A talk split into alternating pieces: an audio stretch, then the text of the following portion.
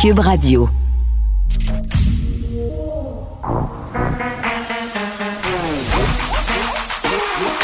Elle a une opinion sur tous les sujets. Pour elle, toutes les questions peuvent être posées. Geneviève Peterson. Cube, Radio. Salut tout le monde, bienvenue à l'émission. Merci d'être là. Hey, vous le savez pas, là, mais à chaque fois que je commence à animer l'émission, à chaque fois, j'ai des lingettes dans les mains, puis je finis de nettoyer mon petit bureau, frotte-frotte avec ma lingette, frotte-frotte le micro, les écouteurs, les pitons. Donc, vous savez maintenant les coulisses de ce qui se passe ici quand on commence à vous parler à 13 h Et là, parlant de lingette, il faudra redoubler d'efficacité au niveau de la lingette parce que, bon, on a un point de presse euh, du premier ministre François Legault. Il va annoncer que les régions euh, de Montréal, de la Montérégie, du Bas-Saint-Laurent et de Chaudière à Appalaches seront désormais en mode pré-alerte jaune. L'information qui a été confirmée de sources sûres au bureau parlementaire du journal plus tôt aujourd'hui. On n'ira pas en direct euh, au point de presse de M. Legault s'il y a des choses euh, très, très importantes qui se passe. Évidemment, on va vous tenir au courant. On ira plutôt un peu plus tard avec Julie Marcoux au point de presse de Mylène Drouin, qui est la directrice de la santé publique de Montréal. On va apprendre notamment qu'est-ce que ça va changer, ce mode de pré-alerte-là jaune? Mais là, je sais pas si c'est juste moi. Quand on me dit pré-alerte jaune, je me dis que ça veut dire? on parlait des codes de couleur euh, assez récemment, là, parce que Christian Dubé nous avait annoncé que dorénavant, on pourrait classifier les régions par couleur. On comprend que les couleurs égalent euh, la gestion du risque, le nombre de cas, bref, à quel point on doit être sur le pied d'alerte. Mais là, en mode pré-alerte jaune, est-ce que ça veut dire qu'on est jaune, qu'on s'en va vers le jaune? Pas sûr. Je suis pas sûre que c'est clair. Je suis pas sûre que je comprends euh, exactement ce que ça veut dire et je dois pas être la seule. C'est pour ça qu'on va faire le point ensemble un peu plus tard à ce sujet. Euh, parlant du nombre de cas, quand même, 292 nouveaux cas aujourd'hui, dont une centaine à Montréal. Et évidemment, euh, malgré les précautions prises, la rentrée des classes cause des éclosions. C'est pas une surprise pour personne. 140 euh, groupes classes quand même étaient placés en isolement préventif à travers la Québec, le Québec, pardon, la semaine dernière, euh, c'est quand même pas rien. 172 écoles qui ont recensé des cas. Et vraiment, euh, c'est inquiétant. On se parlait euh, de rhume hein, aussi cette semaine, les parents qui doivent garder à la maison les enfants qui ont un symptôme en observation hein, avant d'aller les faire tester. Ce matin, quand je suis allée reconduire mon fils à l'école, évidemment, il toussait encore parce qu'il y a eu un petit rhume la semaine dernière, on l'a gardé. Pas eu de test de COVID nécessaire parce qu'il avait seulement un symptôme. Puis, c'est difficile un peu euh, de s'y retrouver là-dedans parce que le nez qui coule égale forcément petit tout. Et là, euh, il s'est mis à tousser sur le bord du trottoir et littéralement, tout le monde nous regardait. Tout le monde nous regardait comme si on avait la peste. Puis je les comprends parce qu'après ça, il une petite fille qui s'est approchée de mon fils puis je voulais qu'elle se tasse. Fait que, tu sais, on est rendu un peu dans cette espèce de culture de la méfiance-là. Euh, la culture de la délation aussi, là, parce qu'avec ce qui se passe avec les éclosions, les bars, les restaurants, les rassemblements privés dans les maisons, on va assister de plus en plus à ça, des gens qui disent, ben écoute, qui appellent à l'école pour dire tel enfant devrait pas être là, je l'ai vu, il tous, ou euh, mon oncle Jerry fait un party dans sa cour, allez voir. Euh, en tout cas, je sais pas comment on va gérer tout ça, mais la culture de la délation, à mon sens, ça annonce jamais rien de bon, mais c'est vers là qu'on s'en va. Que voulez-vous? Plusieurs euh, sujets à aborder aujourd'hui. On va parler avec Nicole euh, Gibault notamment de ce couple de la rive sud euh, qui font partie d'une secte religieuse, une secte liée euh, au christianisme et qui ont littéralement fait vivre l'enfer à leurs huit enfants pendant 25 ans. Et là, on parle de sévices corporels absolument incroyables, d'une cruauté sans nom, des, choses très, très graves qui laissent des séquelles psychologiques et physiques. Mais juste avant, je veux qu'on parle de cette histoire de fraude amoureuse. La SQ a fait une opération ce matin euh, pour euh, en fait effectuer des arrestations. 12 arrestations euh, étaient prévues au moment où la SQ a fait cette annonce-là. On s'en va tout de suite parler à Mélanie Dumaret, qui est sergente responsable d'équipe au service des communications de la Sûreté du Québec. Madame Dumaret, bonjour. Bonjour. Écoutez, euh, vous annoncez ce matin qu'il y avait une opération en cours à propos euh, de fraudeurs qui manipulent des gens. Donc, on parle de fraude amoureuse et on a quand même un montant d'argent assez important. Là, on parle de 2,3 millions de dollars qui auraient été soutirés. Vous en êtes où en, en ce moment, Madame Dumaret?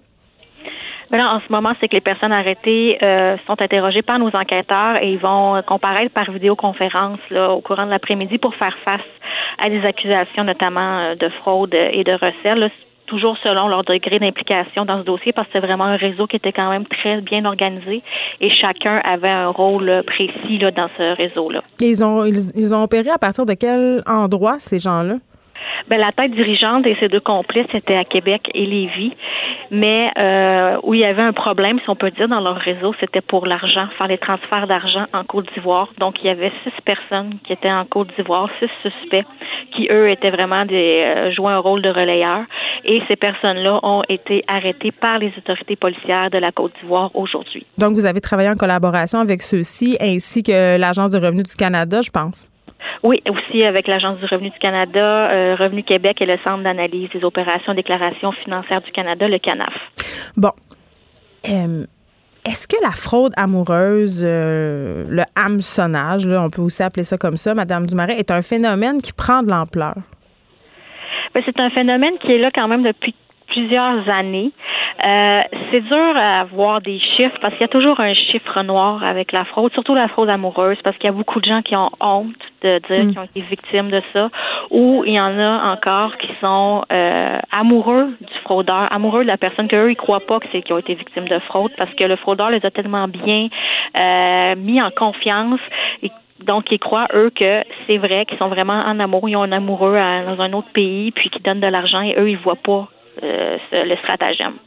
Donc, c'est un peu dur de savoir si c'est un, phénomène qui est en ampleur, mais c'est un type de fraude qui est encore très connu, qu'on voit encore souvent que les mm. fraudeurs utilisent pour avoir de l'argent. Tu sais, quand on lit ces histoires-là dans les journaux, on pourrait appeler à penser que ça prend une certaine naïveté pour pas, si on veut, se rendre compte qu'en ce moment, on est au cœur euh, d'une opération pour nous soutirer de l'argent.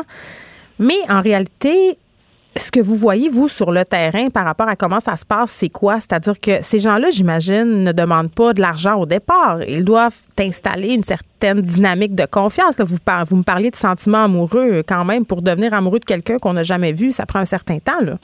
Oui, tout à fait. C'est des manipulateurs. Les fraudeurs, c'est des experts en manipulation. Ils savent comment ça fonctionne et ils allaient sur des sites de réseaux sociaux, des sites de rencontres pour cibler les victimes.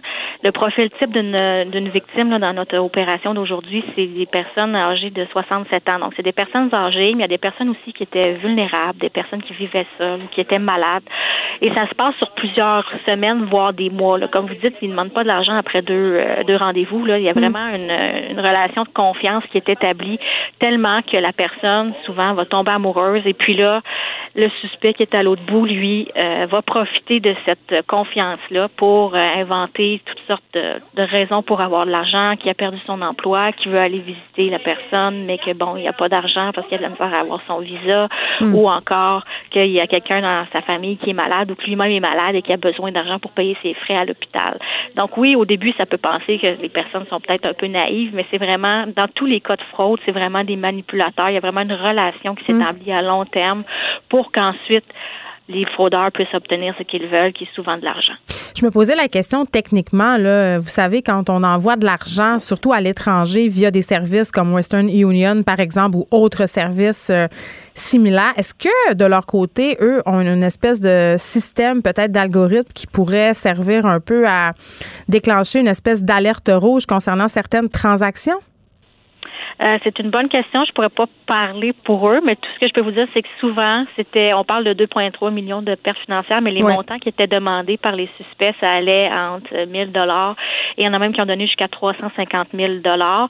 Et c'était souvent des virements euh, bancaires. Donc, l'argent, après ça, était vite relayé en Côte d'Ivoire et elle était malheureusement dépensée. Donc, les victimes ne reverront pas malheureusement la couleur de l'argent. Et puis parfois, on parle des économies d'une vie, là, quand même, euh, Madame Dumaret. Oui, des gens qui sont retraités, des gens qui doivent retourner travailler. Ça, ça amène beaucoup de comment dire, de problèmes avec les, proches aussi des victimes, parce que des fois, il y en a qui sont tellement tombés dans le piège qu'ils ne parlent plus à leurs enfants parce que les enfants essayent de faire. Oui, s'en rendaient compte. S'en rendaient compte que ça allait pas, là. Oui, c'est ça. Donc, ils se rendaient compte que leurs parents étaient embarqués là-dedans, qu'ils avaient dépensé beaucoup d'argent. Mais euh, il y en a qui ont réussi à porter plainte, mais il y en a qui ont décidé de continuer à donner de l'argent. Et euh, ça amène, c'est ça, beaucoup de, conflits et de pertes financières. Ben oui, puis qu'est-ce que tu veux faire quand, quand un de tes parents est convaincu, euh, toute sa tête, c'est son argent? Ça doit quand même être vraiment épouvantable de voir ça aller. OK. Qu'est-ce que vous conseillez euh, aux gens euh, par rapport au comportement peut-être dont il faut se méfier sur Internet? Parce que dans notre tête, on a les gros clichés là, du genre euh, on reçoit un courriel d'une personne qui nous dit Ah, j'ai hérité d'un riche oncle. Si vous me donnez 500 dollars pour que je puisse virer de l'argent dans mon dans votre compte, ça va pouvoir se faire. Ça, c'est le cliché. Là. Je pense que tout le monde le sait que c'est de l'hameçonnage, mais au-delà de ça, de quoi il faut faire à quoi il faut faire attention? Ben, c'est c'est classique, mais en même temps, c'est la base, c'est d'être vraiment vigilant, surtout lorsque vous entretenez des relations sur les réseaux sociaux, sur Internet, avec des gens que vous ne connaissez pas. C'est d'être très prudent. Si vous avez des doutes, fiez-vous à votre instinct, n'allez pas plus loin. On a des outils aussi qui sont en ligne euh, que les gens peuvent consulter pour les, les, les victimes en tant que telles. C'est un questionnaire là, qui parle de ma relation est-elle sécuritaire? Ça s'adresse aux personnes qui ont des doutes sur leur relation en ligne. Dès qu'il y a un montant d'argent, il faudrait peut-être se poser des questions aussi pour avoir peur de poser plus de, de questions à la personne. Tu as perdu ton, ton, ton emploi, qu'est-ce qui mm-hmm. s'est passé? Puis aussi, ça devrait aussi allumer une petite lumière quand la personne veut avoir votre argent. Parce que c'est pas normal, normalement, dans une relation amoureuse, qu'on demande de l'argent euh, assez régulièrement, des gros montants comme ça. Puis pour les proches des victimes, il y a aussi un autre, euh, un autre document qui peuvent euh, lire en ligne. Ça s'appelle Rompre avec la fraude. Ça s'adresse aux personnes qui soupçonnent qu'un de leurs proches est aux prises avec une arnaque amoureuse. En gros, ce que ça dit, c'est d'être patient parce que souvent, c'est ça, les personnes croient qu'ils sont tombés en amour. Donc, il faut être patient, leur laisser du temps, mais ne pas euh, hésiter à leur donner des conseils, alors essayer de leur faire voir la réalité en face qu'ils donnent peut-être leur argent dans le vide. Mais dites-moi, Madame Dumaret, dans les personnes là, qui ont été victimes de fraude euh, dans le cadre de votre opération, la personne là-dedans a vu entre guillemets, euh, son amoureux ou son amoureuse? Non, non, non, jamais. Puis c'était toujours des photos. Euh, de, des vraies photos? J'utilisais des photos d'hommes ou de femmes là, que si on allait chercher sur Internet, on, les trouvait aussi. Là. C'est des photos, euh, pas, d'eux, mais c'est d'autres photos là, de, de, personnes qui, existent vraiment, là, mais que c'est pas eux. Et donc, ça veut dire que ces personnes-là pouvaient même pas être certaines qu'ils parlaient bien à une personne ça se peut qu'ils aient parlé à plusieurs personnes dans le cadre d'une conversation alors qu'ils croyaient parler à leur, à leur prétendant. Oui, c'est ça. Et là là. OK. Euh, merci, Mélanie Dumaret, qui est euh, sergente, pardon, responsable d'équipe des services des communications de la Sûreté du Québec. Des histoires euh, de fraude amoureuse comme ça, il y en a beaucoup. Ça date pas d'hier, mais évidemment, avec l'avènement des réseaux sociaux, là, moi, je pense que quand je vais voir mes messages autres, euh, il se passe pas une journée, en fait, sans que j'en reçoive euh, des messages comme ça d'hameçonnage, là, puis ça vient euh, d'un peu partout, tu sais. Euh, puis souvent, tu regardes ça, puis c'est toujours le même la même chose qui revient, des courriels pas très clairs de gens qui veulent entrer en contact avec moi. Vous voyez, je suis en train de le regarder pendant que je vous parle. Là. Je me suis dit, ah, je vais aller voir si j'en ai. Euh, j'en ai comme une quinzaine qui datent euh, peut-être de 48 heures. Là. Salut, toi et moi, je pense qu'on devrait se connaître. Un autre, bonjour, tu es très jolie, j'aimerais vous parler. Un autre, serait-il possible de parler avec vous? Puis, il faut parler de la solitude des gens, c'est-à-dire les personnes qui vivent seules. Euh, puis encore plus en temps de pandémie, là, on en a jasé beaucoup là, de la solitude le confinement a exacerbé tout ça. Des personnes peuvent se sentir très, très isolées et il n'y a pas un besoin plus humain, plus fondamental que celui de tisser des liens avec d'autres personnes et que celui aussi d'entrer en relation amoureuse avec une autre personne. Puis la madame Lescu le disait, tu sais, dans le cas de cette fraude-là, ce sont des personnes âgées environ de 67 ans. Tu sais, à cet âge-là, tu dis peut-être, euh, c'est difficile de croire en l'amour. Là, ça t'arrive, il y a quelqu'un qui t'accorde l'attention. Tu sais, la petite voix que tu as à l'intérieur de toi qui te dit Ah, c'est peut-être pas normal. c'est peut-être pas normal que cette personne-là me demande de l'argent, mais peut-être que tu as fait taire cette voix-là parce que justement, tu vas être en relation avec quelqu'un. Puis je vous invite euh, à aller écouter une balado qui a été faite euh, par mon amie, la journaliste Brigitte Noël. Euh, ça s'appelle le Casanova de Montréal. Vous pouvez aller l'écouter sur le site de Cube Radio. ça raconte l'histoire de des femmes qui se sont fait floué par un homme qui vraiment là, entretenait plusieurs relations amoureuses en même temps qui leur demandait de l'argent. Puis c'était pas seulement des relations amoureuses, là. Il était aussi en relation avec des personnes pour investir dans des compagnies. Euh, soutirait de l'argent à ces personnes-là en leur faisant miroiter des profits mirobolants. Et vraiment, là, ça fonctionnait. Puis quand on écoute ça, on se rend compte à quel point parfois euh, on tombe dans les filets de fins manipulateurs comme ça sans trop s'en rendre compte parce qu'on veut y croire, parce que l'histoire qu'on nous raconte, c'est l'histoire qu'on veut entendre. Et vraiment, euh, cette balado-là, le Casanova de Montréal, montre vraiment très, très bien comment ça fonctionne, ce type de personnalité-là et comment euh, ça peut créer aussi des dommages. J'avais fait un reportage à l'époque sur des femmes qui avaient été pognées dans des relations où leur conjoint avait des doubles vies. Là, je veux dire, c'est ça le sujet. Là. Ça se peut aussi l'inverse. Ça se peut qu'il y ait des, des conjointes euh, qui aient des doubles vies. Mais l'affaire qui revenait le plus souvent dans les témoignages que j'avais recueillis, c'était rétrospectivement, quand je regarde toute cette situation-là avec le recul, c'est ça qu'elles me disaient, ces femmes-là. Elles étaient quatre. Tous les signes étaient là. Mais quand j'étais dedans, je m'en rendais pas compte. Puis, ah, tu sais, la, la, dame de la SQ nous disait il y a de la honte. Les victimes, souvent, ne veulent pas en parler. Mais c'est ça qu'elle me disait, ces femmes-là. Je me sentais tellement épaisse après coup d'avoir cru à ça parce que c'était impossible. Écoute, le gars, il est jamais là. Il, il rentre pas coucher trois soirs semaine. T'as des excuses. Je sais pas, il est où. Je sais pas avec qui. Il y a du monde qui appelle. Tu sais, c'est évident, mais quand j'étais dedans, je m'en rendais pas compte. Donc, c'est facile de juger ces gens-là, mais euh, je pense que ça peut euh, arriver à tout le monde. Geneviève Peterson. Elle réécrit le scénario de l'actualité tous les jours. Vous écoutez Geneviève Peterson. Cube Radio. Nicole euh, Gibault, salut.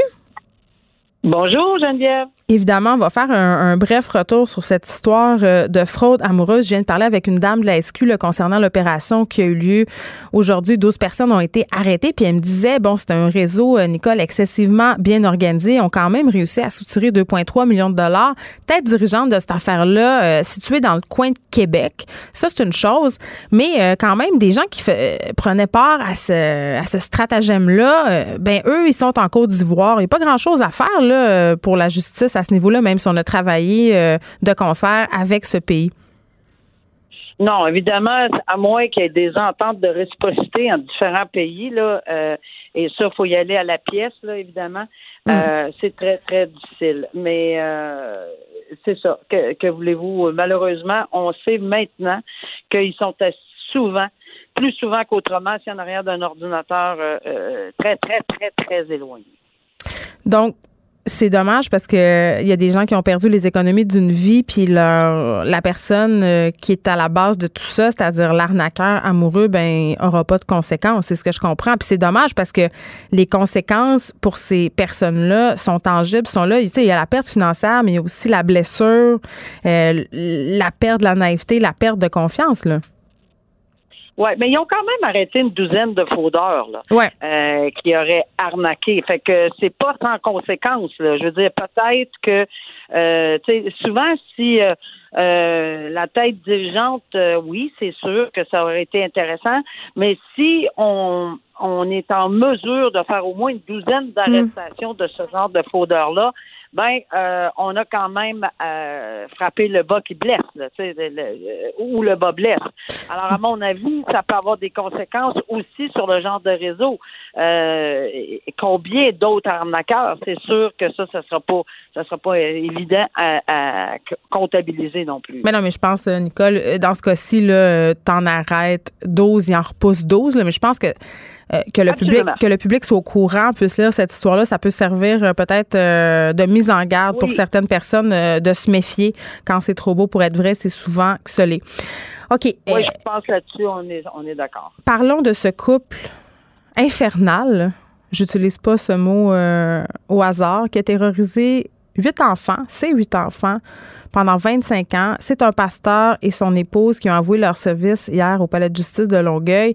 Puis, écoute, juste pour qu'on qu'on comprenne bien de quoi il s'agit ici, là, c'était vraiment, Nicole, un climat de terreur qui régnait dans cette maison-là parce que le pasteur était persuadé que cette façon de faire, c'est-à-dire battre ses enfants, était un modèle éducatif. Il le prêchait même à son église. Puis, bon, Mélanie Monette, une des victimes, qui a 47 ans aujourd'hui, a dit en cours euh, que c'était un bruit familier pour elle que d'entendre le bâton sur les fesses. Euh, elle disait, on devient habitué, on l'entend tous les jours, ça fait partie du quotidien. Euh, les enfants étaient tellement battus qu'ils avaient des gales sur les fesses. Ils, avaient les fesses qui saignaient. Bon, il y a quelques éléments là-dedans importants. D'abord, on va commencer par saluer le courage le courage de dénoncer ses parents, hmm. ça, faut jamais l'oublier. C'est vraiment pas quelque chose de facile. Et d'ailleurs, je pense que l'enquête et les policiers qui ont témoigné, euh, ils font ils font état de ceci parce que peu importe. Euh, c'est extrêmement difficile. Et là, à 47 ans, avec du recul, elle est en mesure de témoigner. Alors, euh, c'est un exemple de courage et elle continue, elle persiste et signe. Et euh, moi, deuxième élément, c'est que c'est sous le couvert, et c'est, je lis la même chose que vous dans le papier, sous le couvert d'une église. Ça, c'est extrêmement euh, aggravant à mon idée, pour moi. oui, c'est un système. Ben, c'est ça. C'est parce que si c'est le cas, euh, tu sais, euh, je veux dire, on se sert de, de, de, de, la vulnérabilité des gens, non seulement parce que c'est des enfants, oui, mais, mais, mais, mais, mais on propage ce message-là à travers probablement une communauté qui ont probablement fait ça. J'ose espérer pas trop. Là. Bon, ils disent quand même que c'était assez répandu, même s'il n'y a pas eu d'accusation, mais tu as raison de le soulever, Nicole. Cet homme-là est en position d'autorité. C'était leur pasteur. C'est ça. C'est ça. Alors, si tu es en position d'autorité et comme pasteur, et tu es en position d'autorité et comme papa, en on est supposé d'avoir confiance. Oui, certaines, ben oui, on peut se faire chicaner, on comprend. C'est vrai que, tu sais, on comprend tout ça. Et en plus, tu peux même pas te retourner apparemment vers ta maman. Là, j'appuie sur les mots parce que des petits enfants là, je veux dire, c'est, incroyable de penser la souffrance, la douleur, puis l'omerta qui devait régner. Et ça, c'est un autre poids, une autre souffrance, une autre lourdeur apportée pour des enfants, non seulement qui sont battus, qui sont mutilés parce qu'il y a des faux, des fesses, comme, comme, comme tu le dis, Geneviève, mutilées. La description est insoutenable à lire. Oui, puis des fois, il recommençait. Si l'enfant se plaignait ou bougeait parce qu'il il faisait un décompte. Là, Oui, parce que je comprends pas bien c'était quoi leur système, là, mais c'était telle offense te vaut euh, tant de coups de bâton, puis parfois ça pouvait se rendre jusqu'à 100. Puis si ça faisait pas leur affaire, puis que leur enfant prenait pas la punition de la façon adéquate selon eux, il recommençait. Ah, s'il se plaignait. Alors, imagine si on est rendu à 75, on se plaint, on recommence, puis j'en reviens pas du courage de cette dame-là qui a témoigné en disant qu'à un moment donné, regarde, oh, je, me suis presque habituée à la douleur, j'étais pour perdre connaissance, mais ça non plus. En tout cas, c'est, on est on est quand même là, euh, c'est pas, on, lit pas Aurore l'enfant martyr de, de, de 1900, je sais pas quoi là.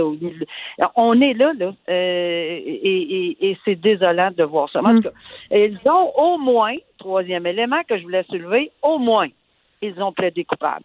je dis au moins pourquoi? Parce que oui, ça va être un probablement le seul, à mon avis, là, facteur atténuant, là, pour dire ben ils ont euh, euh, mais tu sais, ils ont évité que tous les enfants ou toute la famille ou la preuve soit faite, étalée, etc., puis retourner dans le passé. Par contre, cette dame-là a décidé de témoigner sur sentence parce que c'est un autre petit procès, la sentence. C'est vrai que c'est pas le procès. Euh, là, tu parles de Carole Vanout?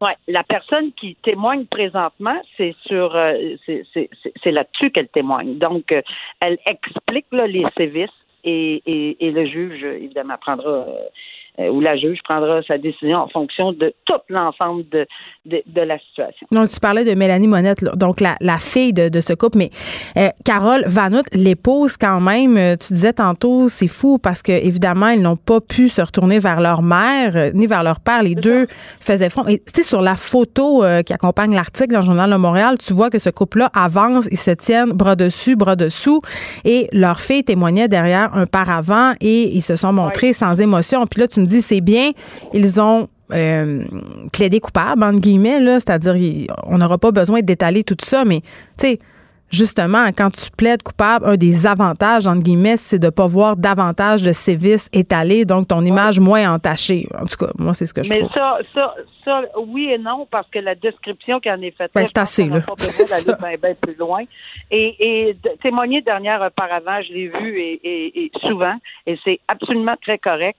Euh, puis ça sécurise souvent, même à 47, à 12 ans, je l'ai vu, je l'ai vu à 20 ans. Alors, c'est une certaine, il y, a une sécurité là-dedans. Et ils sont très bien accompagnés. Là, hmm. Fait qu'ils s'en vont en prison, j'espère, puis en enfer aussi, hein, selon leurs croyances. OK. J'ai pas de doute. Je pense, je pense qu'on n'a aucun doute. Une autre histoire euh, on se parle tout le temps juste d'histoires sordides. Euh, le procès ben de Stéphanie Frenette qui débute. Stéphanie Frenette, c'est cette gardienne d'enfants euh, accusée d'avoir secoué un bébé de 23 mois. Euh, cette histoire quand même qui avait secoué le Québec, ça se passait dans mon coin à Chicoutimi. un enfant qui va garder quand même, Nicole, des séquelles à vie. C'est un enfant qui est gavé, qui ne marchera jamais. Tu sais, tu vas porter ton enfant le matin à garderie, tout est beau, puis tu le reprends le soir à l'hôpital, puis ta vie vient de basculer. C'est de ça qu'on parle. Oui, c'est de ça qu'on parle. Il y a un, euh, par expérience, j'en ai fait de ce genre de dossier-là, bébé secoué, etc. Ah. Et, et c'est une, c'est affreux. Je peux vous dire que euh, on, euh, on, respire très, très, très lourdement avant d'entrer dans une salle de cours. Ça, je te, je te, je te donne la position du juge. Là. Et évidemment, on parle même pas des parents là-dedans parce que c'est, on comprend tous et tous. Mais et ici, ce qui est particulier dans ce dossier-ci, c'est qu'on va avoir, et ça, je l'ai vu, euh, il semble que ça va se. Ben, le résultat, qu'est-ce qui est arrivé, là, puis pourquoi, puis comment il faut qu'on perce la vérité, c'est clair. Mais euh, je, je, m'en viens là pour te dire que j'ai compris qu'il va y avoir une bataille d'experts. Puis c'est là que c'est important de suivre cette affaire-là parce que les experts, en tout cas, moi, pour avoir entendu des gens spécialisés dans ce domaine-là, des médecins, les bébés secoués. Mhm. Ils sont, ils, ont toute une formation. Ils sont capables d'aller dans le détail, euh, assez que c'est difficile. Même pour moi, je ne suis pas, pas un médecin là. Il fallait qu'on aille tranquillement, pas vite, pour suivre là.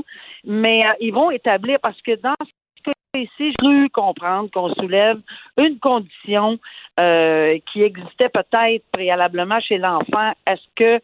Mais il y a. Mais c'est quoi un bébé? C'est ce quoi un bébé, là? Oui, non, mais c'est ça. Est-ce que c'est ça qui va ressortir de la hmm. preuve, hors de tout doute raisonnable, que c'est vraiment ça, ou il y avait. on ne sait pas, là. C'est pas. Mais le, la conséquence en bout de ligne, c'est qu'il reste que c'est un enfant. Est-ce que, est-ce que ça aurait été un enfant? Ce sont les gestes qui sont la cause directe. Et c'est ça que la couronne devra. Il ne faut jamais oublier qu'on est dans un procès criminel. Mm-hmm. La couronne euh, fasse la preuve que c'est la, euh, pas d'autres circonstances. Il n'y a pas de conditions pré euh, avant la gardienne. Il faut qu'elle fasse la preuve, la couronne, hors de tout doute, que c'est ces gestes à elle qui ont fait que ce bébé-là se retrouve avec ces séquelles que tu viens de décrire. En tout cas, j'ai encore de la misère à. Là, c'est la mère qui parle. J'ai encore de la misère à concevoir qu'une personne puisse secouer un bébé. Là, je comprends l'impulsion. J'ai déjà été à bout, moi aussi. Tu as le goût de garocher ton enfant par la fenêtre, mais il me semble qu'on a assez fait de, de mise en garde euh, sur secouer les enfants. Il n'y a personne qui comprend ça et il n'y a pas personne qui va accepter ce comportement-là au niveau criminel si c'était le cas là et que la preuve en est faite. Je peux vous dire qu'on c'est clairement pas acceptable et criminel. Un petit mot rapide, euh, Nicole, sur cette enquête publique du coroner euh, qui va avoir lieu sur la mort de la petite Rosalie Gagnon qui a été assassinée par sa mère. C'est une histoire quand même sordide, mais il y a, une petite twist euh, que moi, j'avais pas nécessairement compris au départ. Puis là, je m'excuse, je sais que c'est difficile à entendre, mais bon, cette mère-là, Audrey Gagnon, a donné 32 coups de couteau à son enfant avant de l'acheter dans une poubelle c'est quand même très, très graphique, mais je pense que c'est important qu'on le dise. Elle avait appelé son amie euh, la soirée euh, où ça s'est passé pour dire que la petite était difficile ce soir-là. Et moi, ce que je savais pas, c'est qu'Audrey Gagnon, euh, et l'enfant, Rosalie, s'était fait expulser de la maison. Marie Grelet, c'est un centre d'hébergement pour les femmes en difficulté. Et ça, je trouve que ça jette une lumière quand même assez différente à cette histoire parce qu'on se parle souvent ensemble du filet de sécurité. Et dans ce cas-ci, on a failli. On a failli. Cette femme-là, elle semblait en ben, détresse.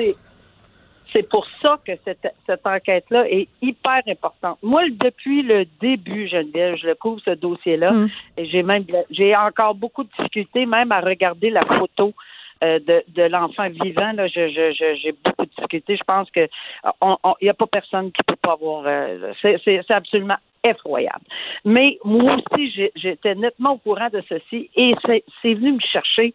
Voyons donc, elle était, elle avait besoin d'aide. Euh, qu'est-ce qui est arrivé? Je jette pas le blanc tout de suite là, parce qu'on n'a pas le détail. Mm-hmm. Mais oui, c'est important de connaître le détail.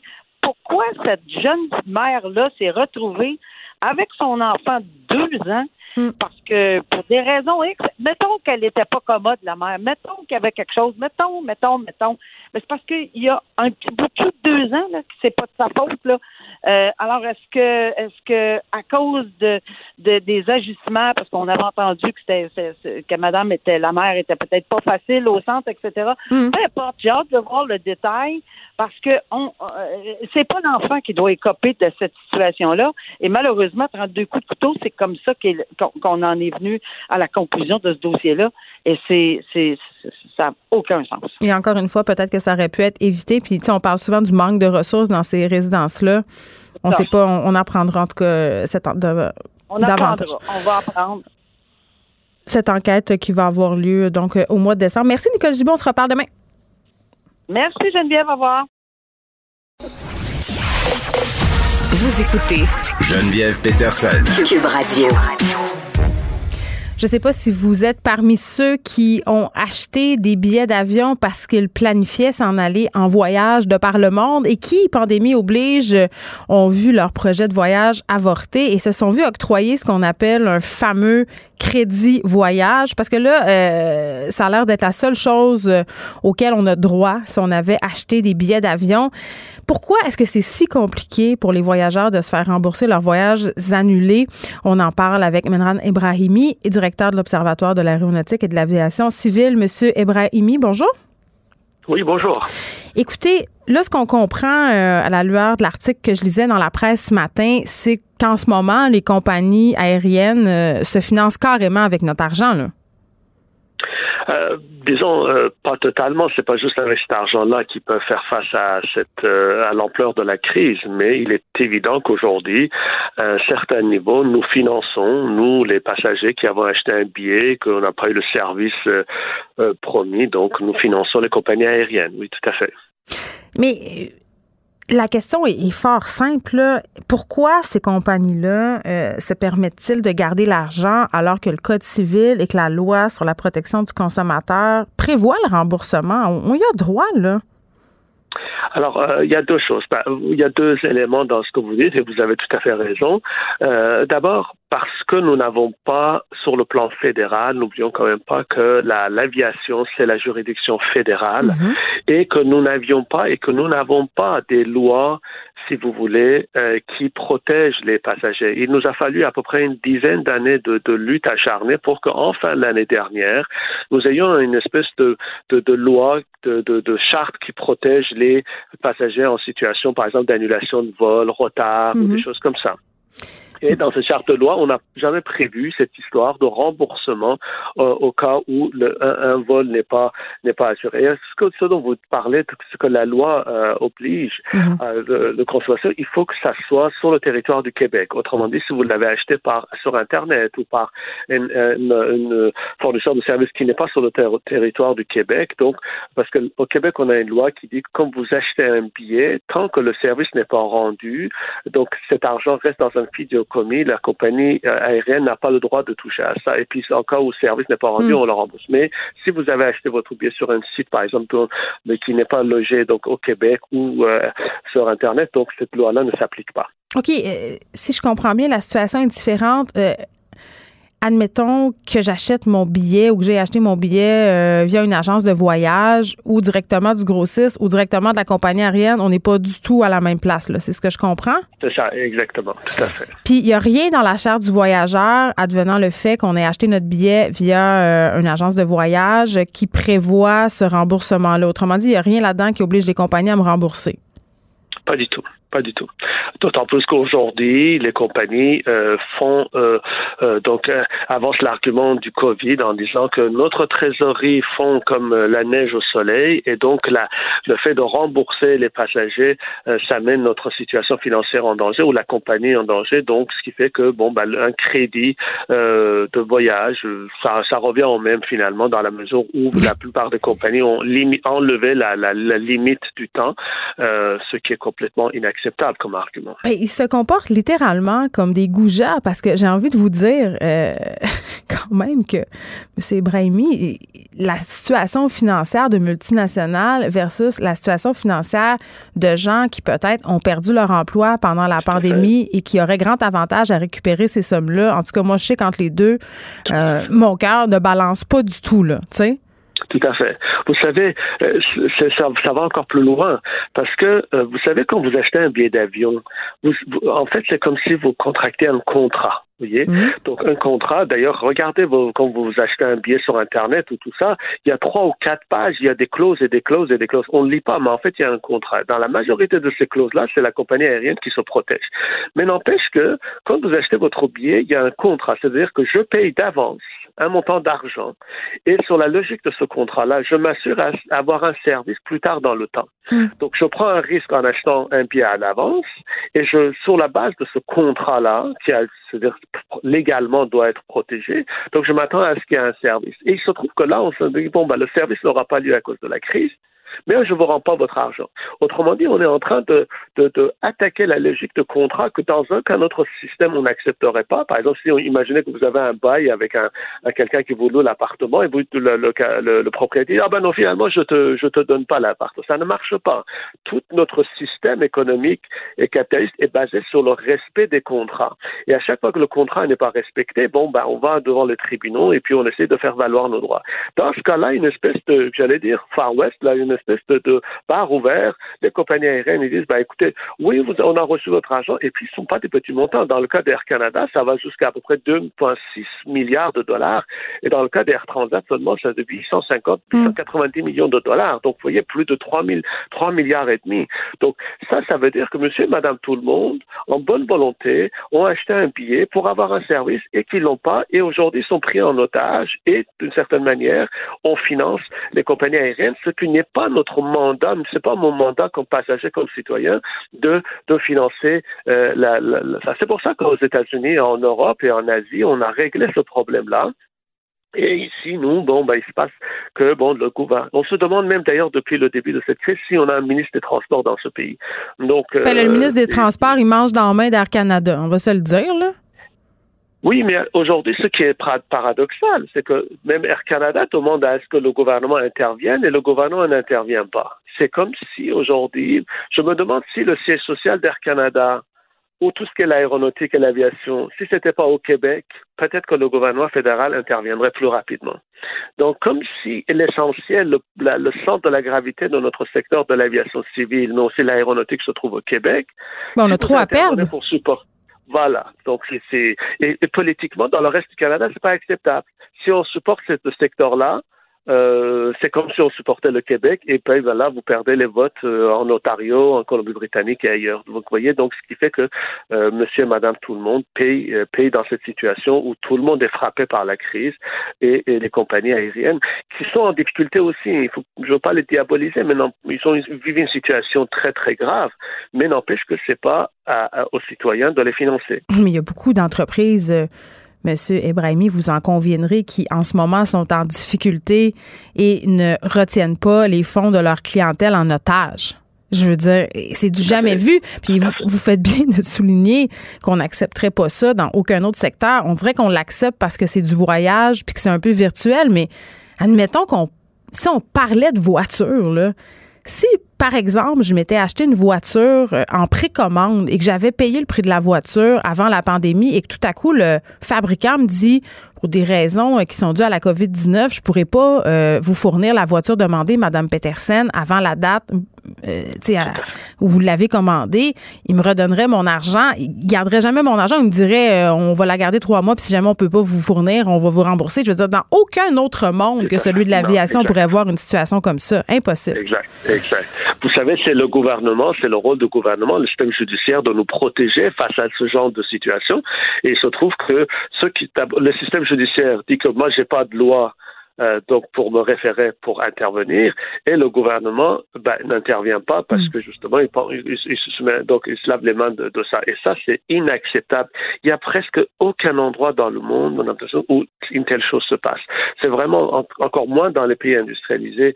Donc, vous allez même en Turquie, la Turkish Airlines a remboursé les, les passagers dont le vol a été annulé. Emirates Airlines, euh, Qantas, Air France, euh, American Airlines, tout ça. Quand le gouvernement américain américain a donné 50 milliards de dollars aux compagnies aériennes pour pas qu'elles fassent mm. faillite.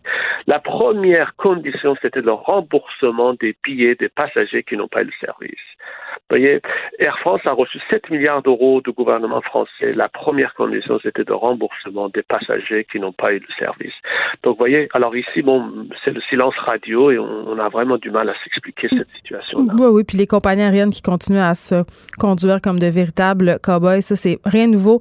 Madame Ebrahimi, merci, directeur de l'Observatoire de l'aéronautique et de l'aviation civile. Et j'ai envie de dire, moi, il y a des. Dans ma famille, ma mère, pour ne pas la nommer, euh, se bat en ce moment avec son agence de voyage pour se faire rembourser euh, des billets et elle n'est pas la seule. Puis tu sais, on, parle d'un crédit voyage. Là. C'est une chose, un crédit voyage.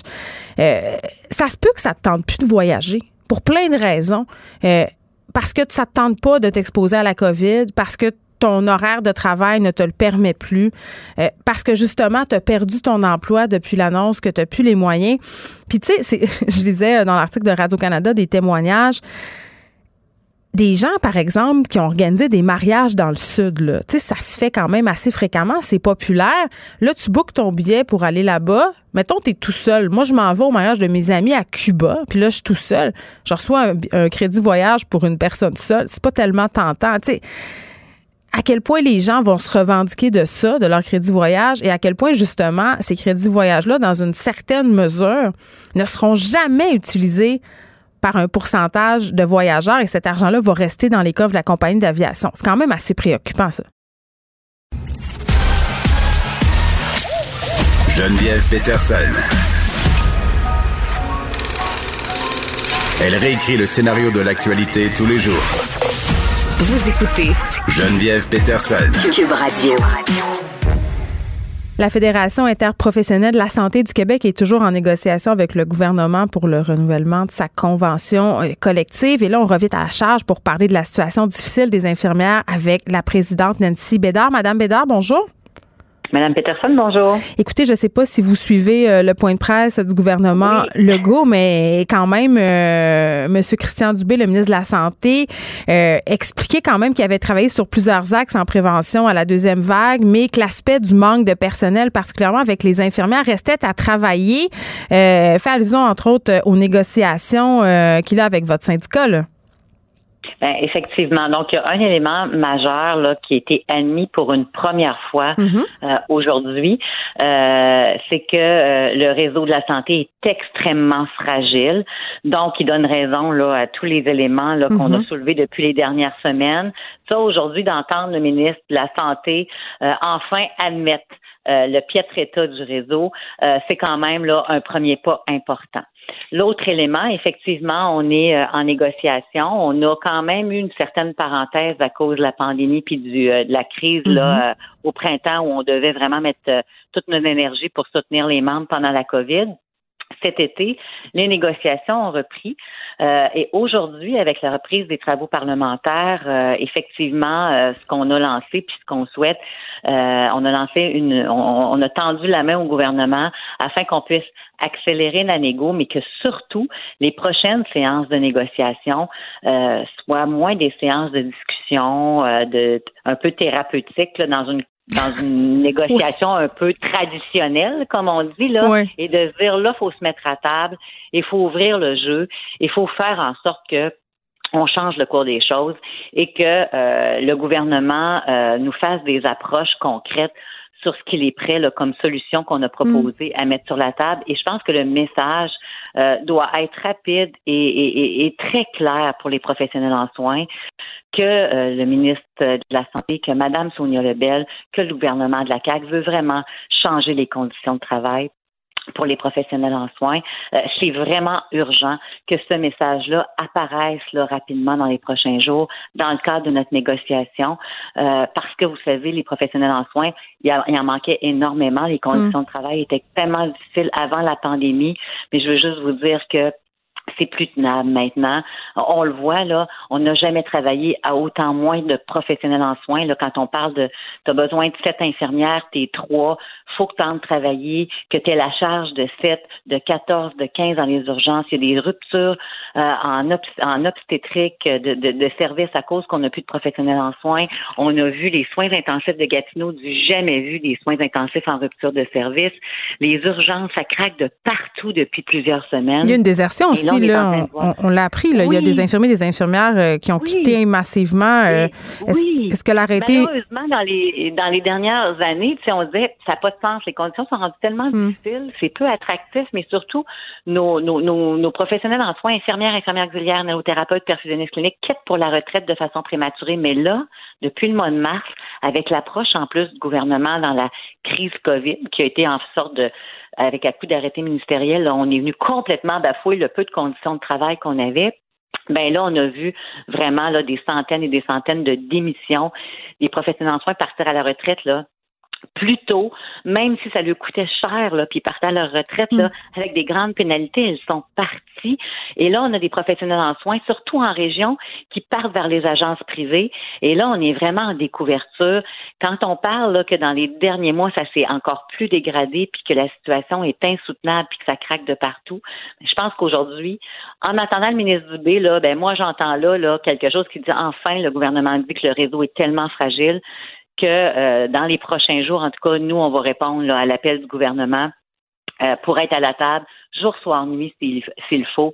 Mais on doit, euh, on doit vraiment dans les prochains jours là, être capable de sentir que le gouvernement veut vraiment investir, puis a vraiment le courage de changer tous les modes de gestion, puis qu'on puisse vraiment là donner un coup de barre dans les conditions de travail des professionnels en soins pour stopper l'hémorragie. Mais je comprends en même temps, Madame Bédard, euh, j'entends votre volonté là plusieurs fois pendant les points de presse. Euh, Monsieur Legault fait référence au syndicat justement martelé qu'on devait travailler ensemble. Euh, j'ai l'impression que souvent, euh, les, jeux syndicaux ont nuit peut-être euh, et à vos conditions de travail et à l'avancée des dossiers. Et ça, des deux côtés, là, pas seulement du côté du mm-hmm. gouvernement. Mm-hmm. Puis quand le mm-hmm. public regarde ça aller, c'est tentant de se dire, hey, on peut-tu régler ça plus tard? sais parce que là, on a une pandémie à gérer, il faut qu'il y ait du monde.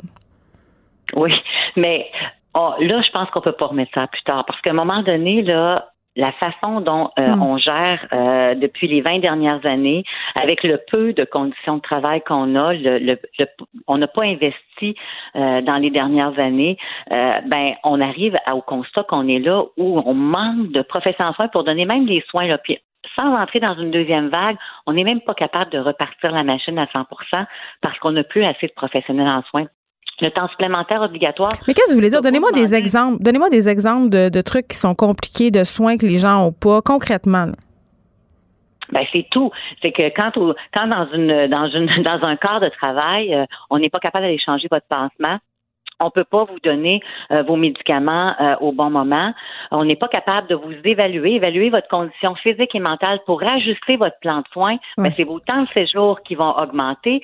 Quand on est dans un CHSLD, l'infirmière auxiliaire part avec ses médicaments le matin, là, puis les pilules de 8 heures, là, ben, les dernières personnes, parce qu'elle en a 40, là, elles les ont à 11 heures. Et là, après ça, elles recommencent celles du midi et on vous redonne des médicaments que vous aviez besoin à midi à 15 heures.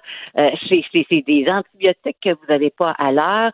C'est une, chaîne euh, qui n'arrête mm. pas, là, qui fait en sorte qu'on ne donne pas les soins selon les normes et les standards. Mais là, plus que ça, on n'est même pas capable de tout donner les soins. Et c'est majeur, là. Et quand on parle qu'on demande des nouveaux ratios, là, Mais c'est parce qu'à un moment donné, là, c'est des vies qu'on sauve plus, c'est des erreurs de médicaments. Il y a tellement d'éléments qui se passent actuellement dans le réseau, c'est assez épouvantable. Et là, je pense que le ministère là, fait des admissions, là, puis il comprend qu'il y a un coup de barre à donner. Puis tantôt, quand vous parliez, tu sais, y a-tu un jeu de négo, puis à un moment donné, on mm. devient un peu perplexe à travers tout ça. Ben, actuellement, Actuellement, c'est vrai qu'à cause de la pandémie, il y a eu là, on est obligé de prendre une pause là, tu sais, euh, et, à un moment donné, on peut pas non plus dire ben on n'en fera pas d'entente, puis on va continuer avec le statu quo. Le statu hmm. quo est en train de faire mourir le réseau. Donc là, actuellement, tout l'été, effectivement, on a travaillé avec le gouvernement. Il y avait quand même une bonne séquence, ça va bien. C'est juste que là aujourd'hui, ce qu'on a dit nous, c'est ben là, il faut être à la table, mais euh, effectivement, là, laissons de côté les négociations traditionnelles puis allons tout de suite là euh, où il faut aller, puis mettons les solutions là, les hmm. plus euh, les plus prometteuses sur la table, puis celles des professionnels en soins, écoutons-les là, c'est elles qui savent les conditions qu'elles vont avoir besoin pour tenir encore dans ce réseau-là. Alors euh, je pense que dans les prochaines semaines, c'est ce qu'on peut s'attendre. Donc, j'espère bien que le gouvernement va être au rendez-vous, mais nous, on va être là. Puis, on souhaite vraiment là, que les professionnels en soins aient des messages clair que euh, les choses vont changer parce que euh, les conditions de travail sont intenables. Madame Beda, est-ce que c'est vrai de dire que si les infirmières, les infirmiers faisaient seulement le strict minimum, c'est-à-dire ce qui est prévu dans leur contrat, mm-hmm. ça irait d'autant plus mal euh, parce que quand on écoute leurs témoignages, quand on, les entend, justement, ce mm-hmm. qu'ils nous disent, c'est qu'ils sont sans arrêt en train d'en faire plus. Mm-hmm. Puis pas juste par rapport aux heures supplémentaires, globalement la moitié du réseau de santé publique actuellement serait fermé. La moitié des hôpitaux seraient fermés. Les, les, professionnels en soins là, travaillent au double de leur capacité, hmm. puis au triple de leur capacité. Je parlais des perfusionnistes cliniques la semaine passée, puis eux travaillent dans les blocs opératoires. Ils ont vraiment une tâche particulière. Ils sont pas beaucoup, sont extrêmement fragiles. Ils font environ 3 à 4, 16 heures par semaine. Ils font de la garde du vendredi au dimanche. Souvent, sont 24, 36 heures sans dormir. Hmm. Les inhalothérapeutes dans les régions qui ont regardé la prochaine horaire de septembre sortir, qui avait 24 quarts de cédulés sur 26 jours, 10 nuits avec 10 gardes de 24 heures. Quand vous, quand vous regardez votre horaire puis qu'elle sort, puis là, ça c'est en plus de tout le temps supplémentaire obligatoire parce que ça se peut qu'ils vous disent que vous pouvez pas quitter. À un moment donné, là, c'est des femmes c'est des gens que je représente qui ont des familles. Elles veulent savoir qu'elles peuvent entrer travailler et quitter. Si ces gens-là actuellement, là, on a poussé la machine au maximum. La moitié, il y en a, il y en a le tiers qui, qui sont plus là parce qu'ils ont tombé mm. au combat, sont partis. Euh, euh, puis là, ben, ça fait juste mettre de la pression plus sur les autres qui restent. Euh, ben, c'est clair, c'est clair que si on donnait juste notre contrat de travail, là, ben, la moitié actuellement euh, des, des, des, hôpitaux euh, fonctionneraient pas. Mais il y a des limites. Là. Je pense qu'on est on a porté le système à bout de bras, mais là, on nous a cassé deux bras. Là. On n'est même plus capable de porter. Fait que, euh, il y a urgence d'agir vraiment actuellement. Et là, Mme Bédard, en terminant, je veux qu'on se parle de, de cette deuxième vague qu'on anticipe évidemment. Mm-hmm. est-ce que est-ce que vous êtes prêts du côté des infirmiers, des infirmières, du personnel de soins? Parce que M. Legault l'a dit là, tantôt en point de presse, on a formé des préposés aux bénéficiaires en trois mois, formé des infirmiers, des infirmières infirmière, ça prend pas trois mois, là. Ça prend trois ans. Oui. Ben, les infirmières auxiliaires, c'est un peu moins, mais cependant, si vous me dites est-ce que vous êtes prêt pour une deuxième vague dans un mois, c'est non.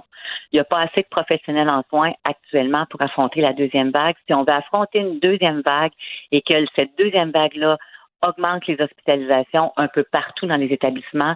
Il faudra refermer complètement les blocs opératoires, l'ensemble des consultations externes, la plupart des services euh, qui sont non urgents, se concentrer juste sur les urgences. C'est très malheureux ce que je vous dis là, mais c'est vraiment ce qui nous attend.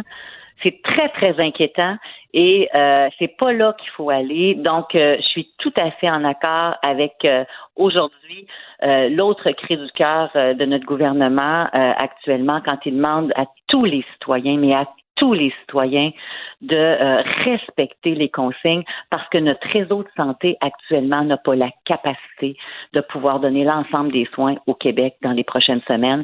Les professionnels en soins sont épuisés, il n'y en a plus assez en nombre suffisant. Donc, si on va encore être capable de donner au moins euh, les soins euh, que la moyenne de la population a besoin, on ne peut pas se payer une deuxième vague dans les hôpitaux. On n'a pas cette capacité-là. Il manque de professionnels en soins. Puis on ne veut pas en arriver au point, Madame Bédard, où, on serait obligé de choisir. Choisir entre une mère, euh, quelqu'un de plus jeune. non, ça on veut pas. Ça on veut pas, mais on, choisit déjà des soins parce qu'actuellement là, aujourd'hui avec l'annonce des zones jaunes qui se, qui, qui, qui, qui, qui arrivent encore là, ça ça veut dire qu'on va prendre des infirmières dans les urgences, on va prendre des infirmières dans les groupes de médecine familiale un peu partout là, les infirmières du LAP, on va leur demander d'aller faire du dépistage et là, on va être obligé de diminuer les services euh, et c'est toujours la qualité et la sécurité des soins. C'est hmm. toujours la diminution de l'accessibilité parce qu'on n'a pas assez de bras. Donc, les choix sont déjà extrêmement difficiles, mais il faudrait pas en venir à choisir qui c'est qu'on va garder non plus là en vie ou non là. Mais je vous le dis, c'est une question. Oui, c'est une question de vie ou de mort. On ne peut pas affronter une deuxième vague comme on a affronté la première vague. On n'a pas cette capacité-là dans le réseau. Nancy Pédard, merci, présidente de la Fédération interprofessionnelle de la santé du Québec. Geneviève Peterson, la déesse de l'information. Vous écoutez Geneviève Peterson, Cube Radio. C'est l'heure de retrouver Pierre Nantel. Bonjour Pierre. Bonjour Geneviève. Tu nous parles euh, des anti-masques, mais avec un angle un peu différent. Tu te demandes en fait si le mouvement anti-masque va trouver euh, certains échos auprès de la classe politique. Ben, c'est parce que quand tu fais une manifestation, puis les plus grandes manifestations qu'on a vues récemment, c'est les manifestations sur le climat. On avait euh, la Greta Thunberg qui, euh, qui a été une, grande porteuse du message, puis il y a eu de nombreuses manifestations. On se rappellera que les étudiants manifestaient tous les vendredis, hein, ils, ils, séchaient les cours, puis ils allaient manifester. Ça a pris de l'ampleur, évidemment, quand Greta Thunberg était, c'était encore plus grand, puis c'était juste avant l'élection fédérale. Alors, il y avait une mobilisation. Et, et là, euh, on peut constater que quand quelqu'un manifeste, c'est pour sensibiliser la population, mais aussi la classe politique. Et aujourd'hui, on peut se demander, y a-t-il quelqu'un à l'Assemblée nationale qui va dire, ben, moi, je trouve que ça a du bon sens, les gens anti-masques. Euh, je pense que je vais défendre ça. Moi, tiens, je vais leur proposer une pétition pour l'Assemblée nationale. Et moi, c'est sûr que je pense que ça n'arrivera pas. Je pense que c'est un peu le signal que j'aimerais envoyer aux anti-masques, c'est Demandez-vous pas comment ça se fait qu'aucun politicien ne relève votre message. C'est un message qui n'a pas de sens. Des manifestations, en tout genre, règle générale, trouvent un écho chez les partis d'opposition. Même, même dans les, les, gens qui veulent obtenir, par exemple, un fusil d'assaut, qui sont contre le fait qu'on interdise la vente de fusils d'assaut au Canada, même ces gens-là, qui, tant qu'à moi, c'est détordu, là. Mais même ces gens-là trouvent des députés qui. Des députés conservateurs, tu veux dire? Ben oui, je ne l'ai pas dit, mais je le pense. Moi, je l'ai ah, dit. C'est ça, je. Mais ils trouvent, non, mais trouvent des députés qui vont dire, ben, regarde, ça, ça se défend. Même ça. Comprends-tu? Alors, si vous n'avez pas la capacité de vous faire représenter euh, au niveau de notre assemblée législative, mm. ben, je pense qu'il y a un message là, puis vous avez, vous avez des positions qui ne sont pas défendable. Est-ce que s'il y avait une élection partielle, une élection partielle, il y en aura d'ailleurs euh, au municipal, mais je pense pas que ce soit de, niveau municipal. S'il y avait une élection partielle, allez-y, organisez-vous. Organisez-vous, faites, un parti anti-masque. On va bien voir parce qu'il y a un moment donné, il faut laisser ces gens-là aller au bout de leur, expression. Mm-hmm.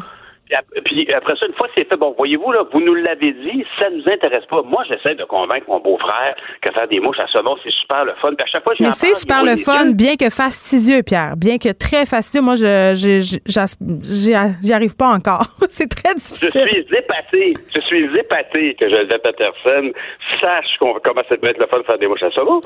Mais ceci dit, il y a du monde, tu sais, qu'à un moment donné, tu lâches ce morceau. Ben là, ici, c'est quoi aller jusqu'au bout? Attendez.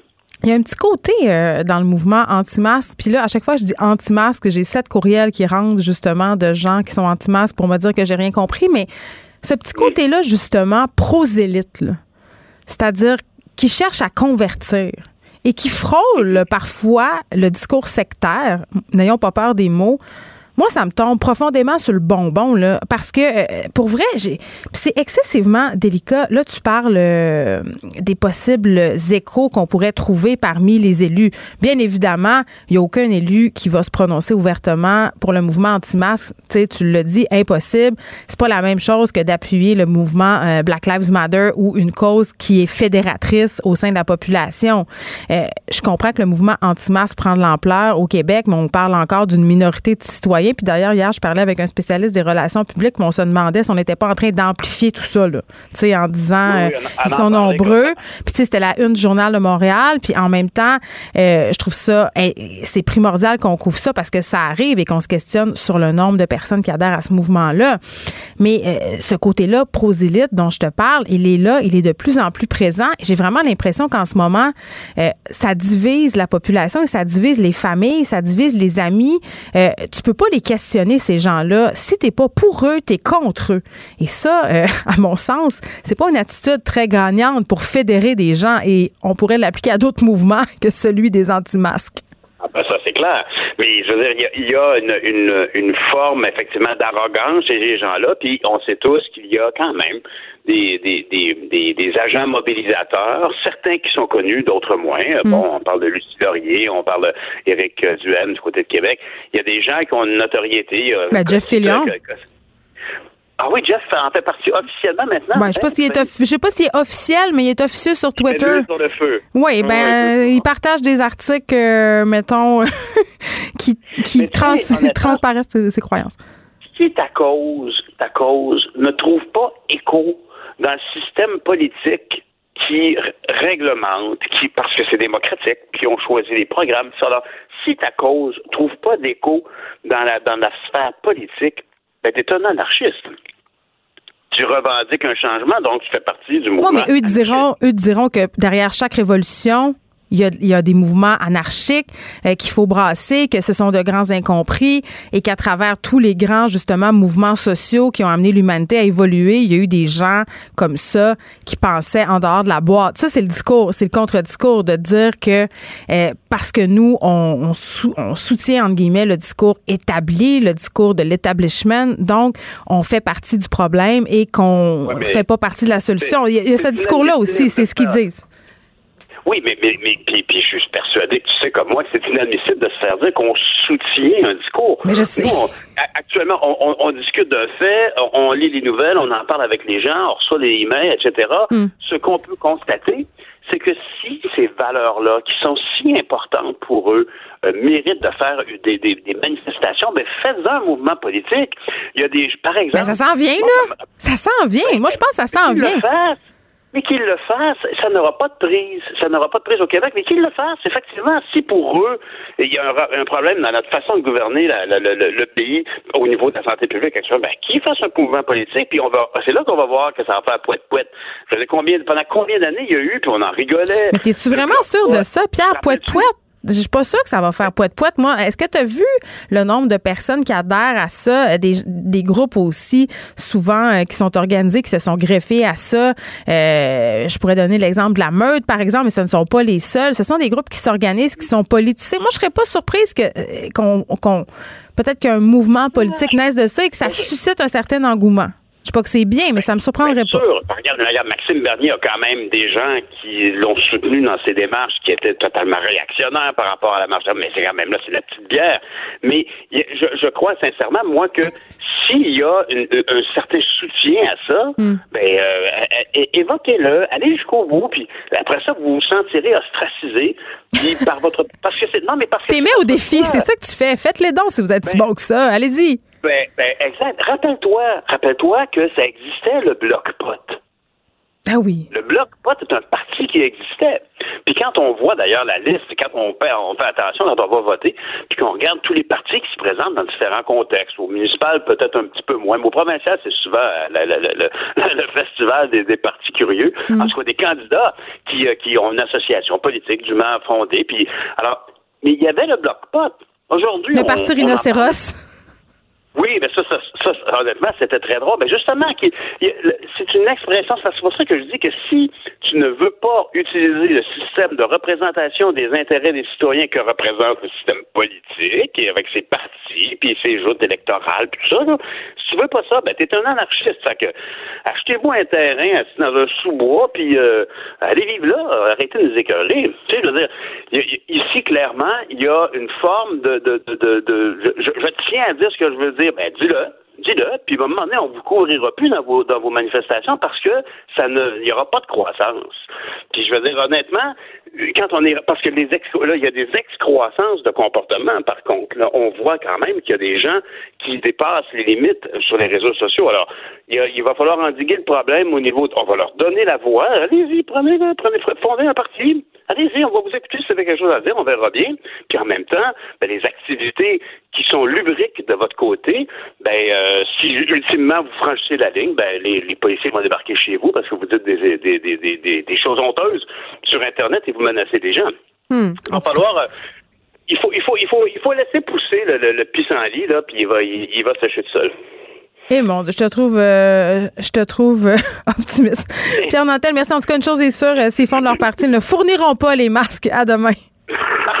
Salut, à demain. Le, commentaire de François Lambert, un dragon pas comme les autres. François Lambert est avec nous pour nous parler de sa préférée, Valérie Plante. Oui, écoute, dire, c'est presque drôle. Attends, je vais commencer à euh, penser, François, que tu es amoureux d'elle. Euh, je tu parles trop d'elle souvent. Je, suis un amoureux des femmes, euh, comme un célèbre macho dirait. OK. mais j'en aime qu'une à la fois. Euh, et, non, mais c'est parce qu'elle me fait penser, en lisant les journaux ce matin, ça me fait penser à Gérald Tremblay. Qu'est-ce que Gérald Tremblay, l'ancien maire de Montréal, disait tout le temps? Je suis pas au courant. Je suis pas au courant. Je suis pas au courant. Et euh, hier, elle a sorti la phrase deux fois, puis ça m'a comme euh, fait réfléchir. Elle est comment j'ai dit ça? Comment j'ai oublié? J'ai un blanc je suis concerné. Non, je suis préoccupé. Préoccupé, oui. Elle est préoccupée, mais elle fait rien. Tu sais, Gérald Tremblay disait tout le temps ça. Oui, écoute, euh, je suis pas au courant.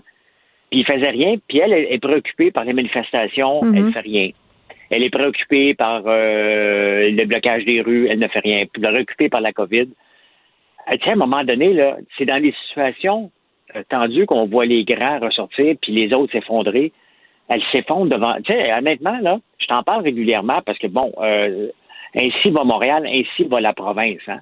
C'est le, le, c'est le cœur et le poumon de la province. Si Montréal va mal, tout le reste de la province va aller mal. Et on est mal pris, Geneviève. On est mal pris. Elle n'est pas capable de s'élever au-dessus de la mêlée pour dire bon, OK, on va prendre ça en charge. Elle n'est pas capable dans aucun dossier. Aucun dossier. Ça m'inquiète.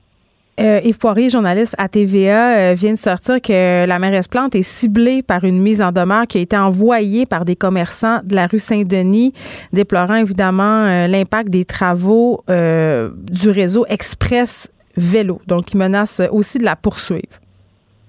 Ben, c'est une bonne affaire. C'est pas parce que tu es élu avec un mandat et un programme que tu peux faire à ta tête puis tu n'écoutes pas les citoyens puis tu t'ajustes pas à la situation. Tu sais, la rue Saint-Denis, là, c'est fini la rue Saint-Denis. Tous ceux qui sont là, c'est presque de l'expropriation qu'on fait en ce moment, mais mm. d'une façon déguisée. Quand tu fais une expropriation, tu arrives, comme à Mirabel dans le temps, tu prends le bulldozer, tu arraches les maisons, tout le monde pleure, puis euh, c'est fini. Tu donnes de l'argent, va on va faire autre chose. C'est ce qu'elle fait à ciel ouvert. Tu sais, euh, je pense pas que les restaurants peuvent survivre. Là. Pourquoi? Pourquoi aller sur la rue Saint-Denis? Puis je suis pas contre les vélos, je suis un cycliste, là. Mais pour moi, les vélos ont leur place, puis il y a d'autres places que c'est pas leur place. Puis euh, euh, honnêtement, j'espère, j'espère qu'ils vont gagner. Là. Tu sais, parce que l'autre jour, elle, leur proposait 30 000 Qu'est-ce que tu veux qu'un commerçant fasse avec 30 000 du fonds d'urgence? Ça, c'est depuis le sondage. Ça, c'était la compensation qu'elle leur avait offert euh, suite justement à, cette grogne. Ben oui, mais tu sais, chiffre mm. d'affaires d'un million, supposons, avec un restaurant ou 300, 500 000, qu'est-ce que tu veux faire avec 30 000? De compensation. C'est rire un peu du monde, puis c'est triste. Tu sais, à, un, euh, Montréal n'a pas été gagné, euh, gâté dans les mers. C'est Jean Doré, peut-être, qui a fait une pas pire job, un des derniers. On a tendance à s'ennuyer de Coder, mais on oublie vite. Euh, tu sais, Franck. pas. T'es là pour ça. par rapport à la mairesse Plante, moi aussi, parfois j'ai chialé contre elle, c'est vrai, puis j'avais signé une chronique dans le journal de Montréal assez dure envers son administration où je disais que je la trouvais pas très présente pendant la crise de la COVID, même si ça relevait du provincial, euh, je trouvais euh, euh, que comparativement, par exemple, à d'autres grandes villes aux maires d'autres grandes villes, surtout euh, aux États-Unis, quand des catastrophes ont frappé. Là, on pense entre autres aux inondations, à la tornade à New York euh, au 11 septembre. Euh, les maires s'étaient montrés excessivement présents. Euh, je l'avais critiqué à cet effet-là. Euh, j'en reviens toujours au message. Qu'est-ce que tu veux dégager de ton administration? Euh, et est-ce que tu te montres à la hauteur de la situation? Tu la vérité, c'est qu'on ne le sait pas, c'est être à la hauteur de la situation parce que souvent, je trouve que son équipe communique très mal ses actions. Ça, c'est une chose. Mais on le sait. On le sait qu'elle n'est pas à la hauteur. Parce que ben, écoute, c'est là où je m'en vais. Il y a Philippe Léger qui chronique au journal, qui a écrit un texte que je trouve fort intéressant. Je crois que c'est la semaine dernière par rapport, justement, puis je suis curieuse de t'entendre là-dessus. Est-ce qu'on n'aurait pas un problème de perception envers la mairesse Plante qui est générationnel? Parce que quand on regarde euh, par rapport à la perception des citoyens de la mairesse, euh, force est d'admettre qu'elle est aimée par une tranche de la population quand même assez importante, les jeunes, les jeunes peut-être qui se déplacent davantage en vélo, qui sont assez satisfaits euh, des projets de la mairesse Plante en général. Puis tu sais il y avait le devoir euh, qui, je crois, hier euh, publiait un article euh, sur le Montréal du futur, plus dense, sans voiture. C'est une idée qui plaît à un large, un, large segment, si on veut, de la population, là, quand même. Tu sais, on peut pas nier ça. Là. Les gens plus jeunes que nous, c'est ce qu'ils veulent. avec, avec un bémol, c'est que qu'est-ce mhm. qu'on veut de Montréal? On veut une ville prospère. Là, on s'est rendu compte qu'on avait une ville euh, qui a été dessinée pour les touristes. Je pense qu'on veut une ville où il fait bon vivre aussi. Je pense que c'est important, François, pour toi aussi, ça. Oui, mais ça, ça ne veut pas dire que bon vivre veut dire on écrase l'automobilisme, on fait de la place tous azimuts au vélo. Mais tu penses pas qu'on est, tu penses pas qu'on est un petit peu en transition, c'est-à-dire euh, là en ce moment, on fait des chantiers pour justement viser davantage le transport actif. C'est plate là, euh, c'est poche là. On, fait comme essuyer euh, ce bout de plate là. Puis là, peut-être je suis optimiste aujourd'hui, François. tu me corrigeras si je me trompe, mais ben, tu sais quand on va avoir passé ce bout de plate là, peut-être que ça va être le fun. Peut-être. Ben, et regarde, c'est parce que c'est une, administration qui est un peu pernicieuse. Hein? Regarde, ce matin, on, bon, là, on va rouvrir les, euh, les rues piétonnières. OK? On va les Plutôt qu'avant dans certains secteurs. Oui, mais regarde ce qu'on dit il y a eu entre 16 000 et 17 000 piétonniers, donc c'est un succès. OK? Ouais. C'est basé sur quoi, Geneviève? Parce que pour pouvoir comparer, il aurait fallu avoir les chiffres. Combien il y avait de gens qui passaient là en auto avant et à pied, et mm. combien qu'on en a maintenant? Parce que si c'est 17 000, alors que 17 000 personnes habitent sur le plateau, on n'a pas, c'est pas, c'est pas un succès. Il faut faire attention. Moi, quand j'ai vu ce chiffre-là ce matin sortir, j'ai fait comme, mm. c'est de la manipulation. C'est que moi, je suis pour une ville qui, s'améliore, qui s'en va dans la bonne direction. Oui, on veut pas une ville avec des gros chars euh, partout. Mais que construite autour de l'auto, c'est ça. Puis, tu sais, en fin de semaine. Mais, l'affaire, c'est que, regarde, on n'a pas voulu d'Uber pendant des années. On a un taxi qui fait dur à Montréal. Donc, c'était quoi notre alternative? C'est pas le vélo.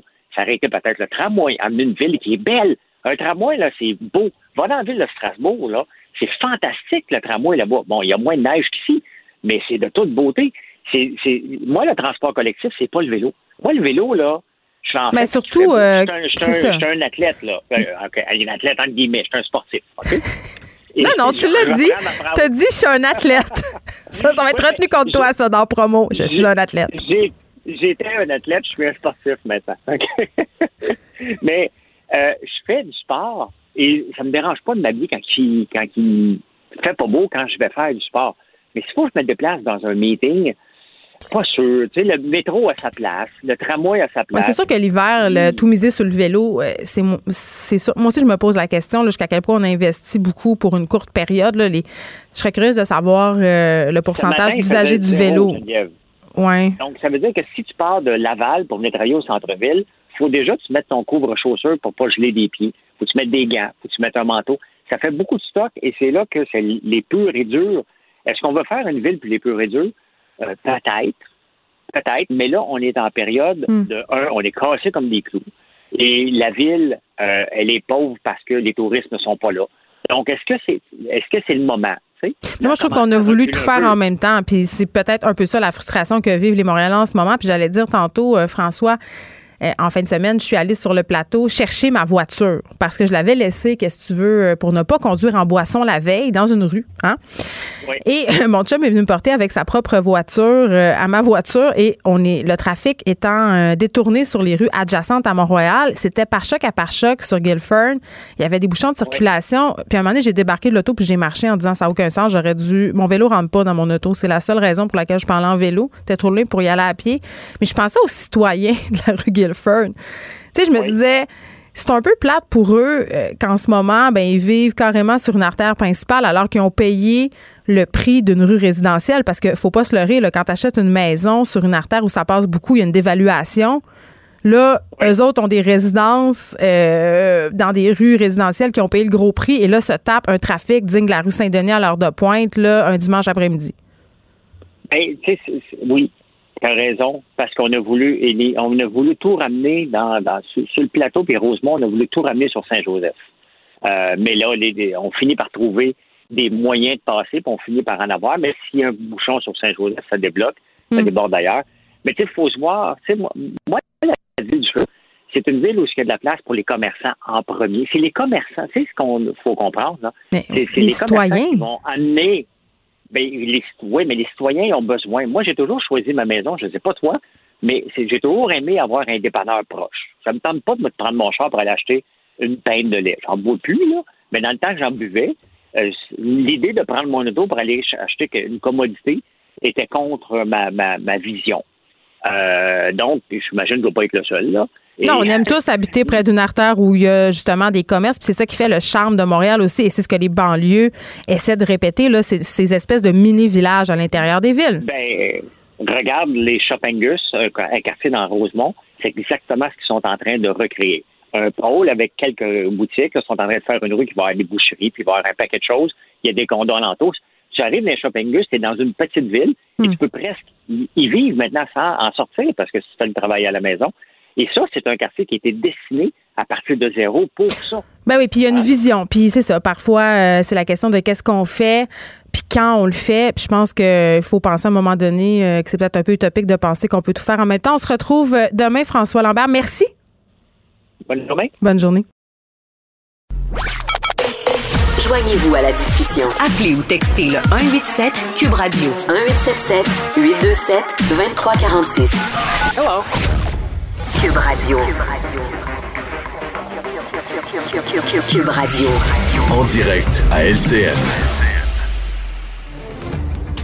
14h30. Alors, euh, celle que vous voyez, c'est la médecin directrice donc de la santé publique de Montréal, la docteure Mylène Drouin. Je vous rappelle que Montréal vient de basculer dans la zone jaune avec sept autres régions du Québec. Allons-y en direct. Et que la transmission s'opère dans ces événements-là. Euh, ce sont donc nos foyers d'éclosion et ce sont donc à partir de ces foyers d'éclosion dans nos vies personnelles qu'on amène ce virus-là dans les écoles, euh, dans nos milieux de travail et dans les résidences de personnes âgées. L'autre chose euh, et l'importance de garder ce 2 mètres-là, euh, c'est aussi euh, parce que ce qu'on se rend compte, c'est que de plus en plus de cas génèrent ou ont, sont, sont associés un, grand nombre de contacts. Lorsqu'on était confinés, les équipes d'enquête ici, pour un cas, avaient peut-être 10 contacts. C'était souvent domiciliaire ou quelques contacts supplémentaires liés au milieu de travail. Maintenant, on est passé à 40, 50 et maintenant, on a des fois des enquêtes pour lesquelles on a plus de 80, 100 contacts à retracer et à isoler avec toutes les conséquences que cela représente pour ces personnes. Donc, évidemment, dans ces contextes-là, plus vous respectez le 2 mètres et les consignes, quand on va faire l'évaluation du risque, ces contacts ne seront pas jugés à risque et ne seront donc pas isolés inutilement. La situation épidémiologique, je vous l'ai dit, tous nos indicateurs sont à la hausse. Et oui, c'est inquiétant pour Montréal parce que Montréal, quand nos indicateurs sont à la hausse, on a des contextes urbains qui sont propices à une transmission plus accrue, plus rapide. Euh, donc, évidemment, pour nous, ça, nous inquiète davantage. Euh, et évidemment, le réseau de la santé a été durement éprouvé au printemps. Donc, on peut, quand même euh, se dire que collectivement, ce réseau-là est, aussi fragilisé. Donc, on veut évidemment le protéger et être solidaire à l'ensemble des travailleurs de la santé. Dans la situation épidémiologique, le groupe des 18-30 ans est aussi encore, est encore le groupe le plus touché, donc tant au niveau de, des cas euh, que des taux de positivité lorsqu'on regarde nos données de dépistage. Euh, donc, euh, on demande vraiment à ce groupe-là de ne pas hésiter si vous avez été dans des contacts à risque, si vous êtes en contact avec des gens symptomatiques ou un cas confirmé, allez vous faire vous dépister parce que clairement, on, on, voit que dans ce groupe-là, les taux de positivité sont beaucoup plus élevés. Donc, on, ça veut dire qu'on peut aller chercher de nouveaux cas. Euh, dans les, la situation des éclosions, ça n'a pas changé depuis la semaine dernière. Donc, on a euh, quand même une situation sous contrôle dans les écoles. On a sept éclosions, des petites. Il y en a une seule qui est un petit peu plus euh, importante, mais qui est quand même sous contrôle. c'est, mais c'est quand même près de 125 écoles, écoles qui ont au moins un cas. donc, vous comprenez que pour chaque cas, on isole une classe, des fois un petit peu plus. Donc, ça a quand même ses conséquences. Mais, somme toute, le milieu scolaire est contrôlé. 24 éclosions en milieu de travail et trois petites éclosions dans nos résidences de personnes âgées, mais des petites éclosions très bien contrôlées. Donc, pour l'instant, euh, quand même, nos milieux sont, sont, sont bien protégés. Donc, comme je le disais, si vous avez évidemment euh, été en contact ou dans des situations euh, où les règles n'ont pas été respectées, si vous présentez des symptômes, si vous avez été en contact avec des cas allez vous faire dépister. On, rehausse aussi nos services de dépistage. Euh, et aussi, je vous demanderai euh, de bien collaborer euh, aux enquêtes de santé publique. C'est encore un enjeu, le fait de soit ne pas répondre ou ne pas vouloir donner l'information qui nous permet, nous, de retracer les contacts et donc d'isoler les personnes et, couper rapidement les chaînes de transmission. Je pense qu'à Montréal, on l'a vécu, on l'a eu difficilement au printemps. C'est maintenant qu'on doit se resserrer les coudes, peut-être à limiter nos contacts, limiter les événements où on est à plusieurs, être conscient du 2 mètres, euh, reprendre conscience avec le 2 mètres, le lavage des mains, euh, parce que euh, ces petits gestes-là peuvent faire une différence pour la suite et pour bien des personnes, parce que quand on ferme des secteurs, ça a des conséquences pas juste individuelles, mais aussi sur, beaucoup de personnes touchées par ces secteurs d'activité qui auraient peut-être à être fermés. Donc, je vous invite vraiment à être tous solidaires face à la pandémie. On a quelques semaines devant nous pour revirer la situation de, de. Merci. Uh, in English, so uh, as I mentioned uh, last week, um, all our indicators are increasing. So, so Montreal is uh, right now passing to the yellow level, pre-alert level. Um, as I was, uh, this pre-alert level, what it means for all Montrealers, we're not closing down some. Alors voilà donc euh, la docteure Mylène Drouin de la santé publique de Montréal fait le point actuellement. Montréal qui vient de passer en zone préalerte du vert au jaune. Euh, en raison des euh, éclosions, du nombre d'éclosions, de la taille des éclosions également. Ça fait partie des critères qui euh, euh, font en sorte qu'une région peut basculer du vert au jaune. Si on euh, parle, par exemple, des nouveaux cas à Montréal, là, euh, vous savez qu'on est à 292 là, à travers le Québec, 293 même si je ne m'abuse. Il y en a 96 qui sont directement liés à la région de Montréal.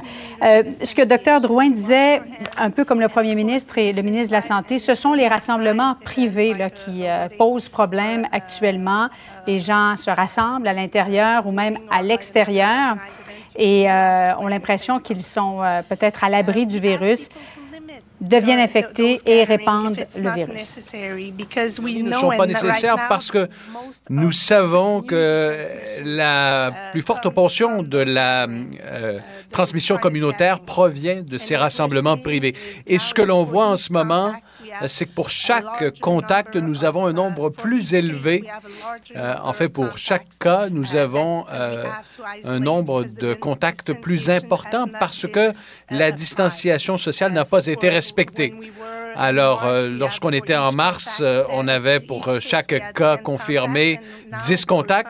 En ce moment, pour chaque cas confirmé, dans, on a une vingtaine, une centaine de contacts que nous devons isoler. Alors, je pense que les conséquences sont très importantes pour ces gens-là.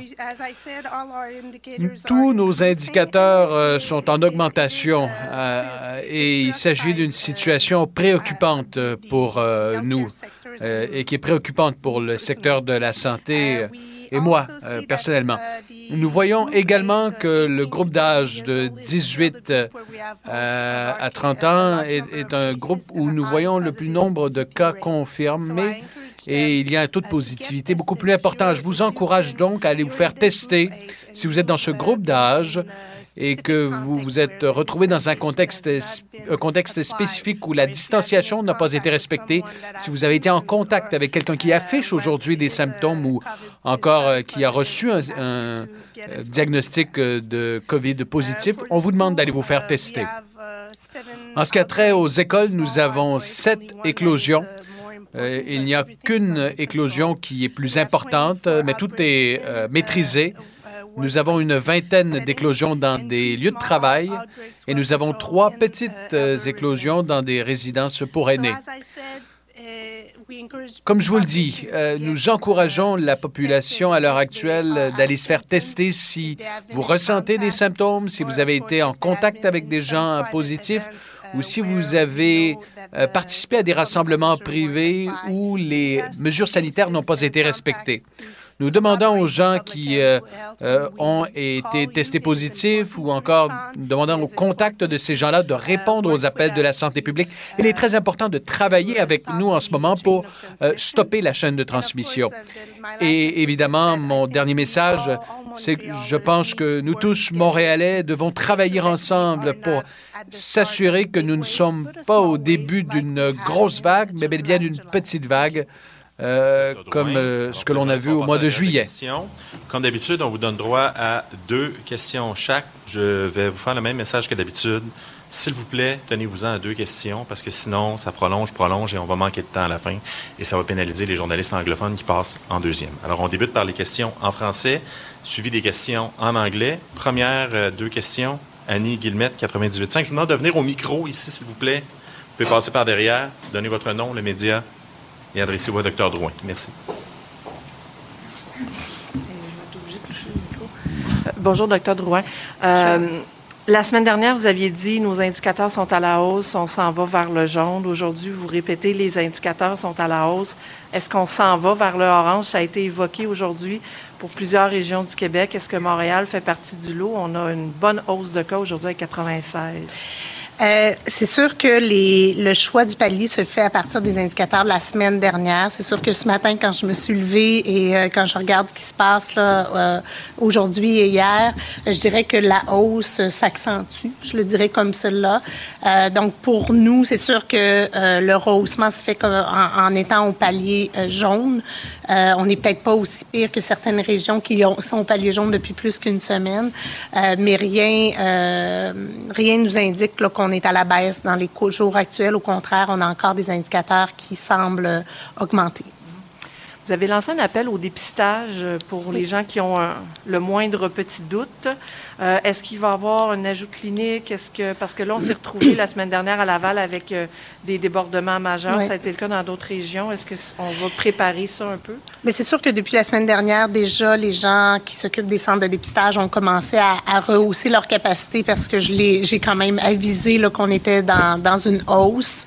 Euh, on a aussi tout le, des systèmes de, de rendez-vous et de coupons là, advenant. Pour l'instant, il n'y a pas d'attente ou de fil d'attente dans les centres euh, et on se prépare là, à une éventualité, à une mobilisation. C'est la même chose pour les équipes de santé publique.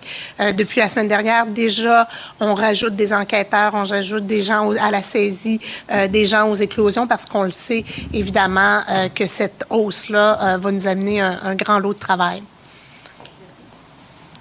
Ariane Lacourcière de, de la presse. Comme ma collègue disait, aujourd'hui, on a vu quand même une hausse de cas substantielle.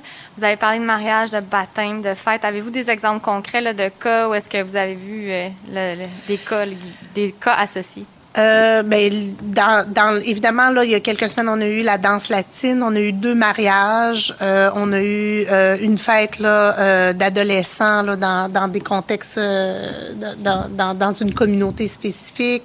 il y a eu un gros pique-nique qui était plus sur la rive sud, mais qui a généré quand même des cas ici. là, je, je, regarde vite comme ça, là. des équipes sportives aussi. Donc, c'est beaucoup des, des choses ou des événements sociaux où souvent il y a un certain relâchement relâchement euh, durant et, et c'est pas des événements à 10 là, c'est des événements plus larges dans des salles évidemment là euh, qui peuvent organiser, mais souvent euh, on, ce qu'on se rend compte c'est qu'à l'intérieur évidemment le, le couvre-visage n'était pas appliqué, la distanciation n'était pas euh, toujours n'était pas respectée tout simplement, je dirais. Bonjour, Bénédicte Lebel de TVA. Madame Drouin, vous dites que, bon, on sait que tous les indicateurs sont en hausse.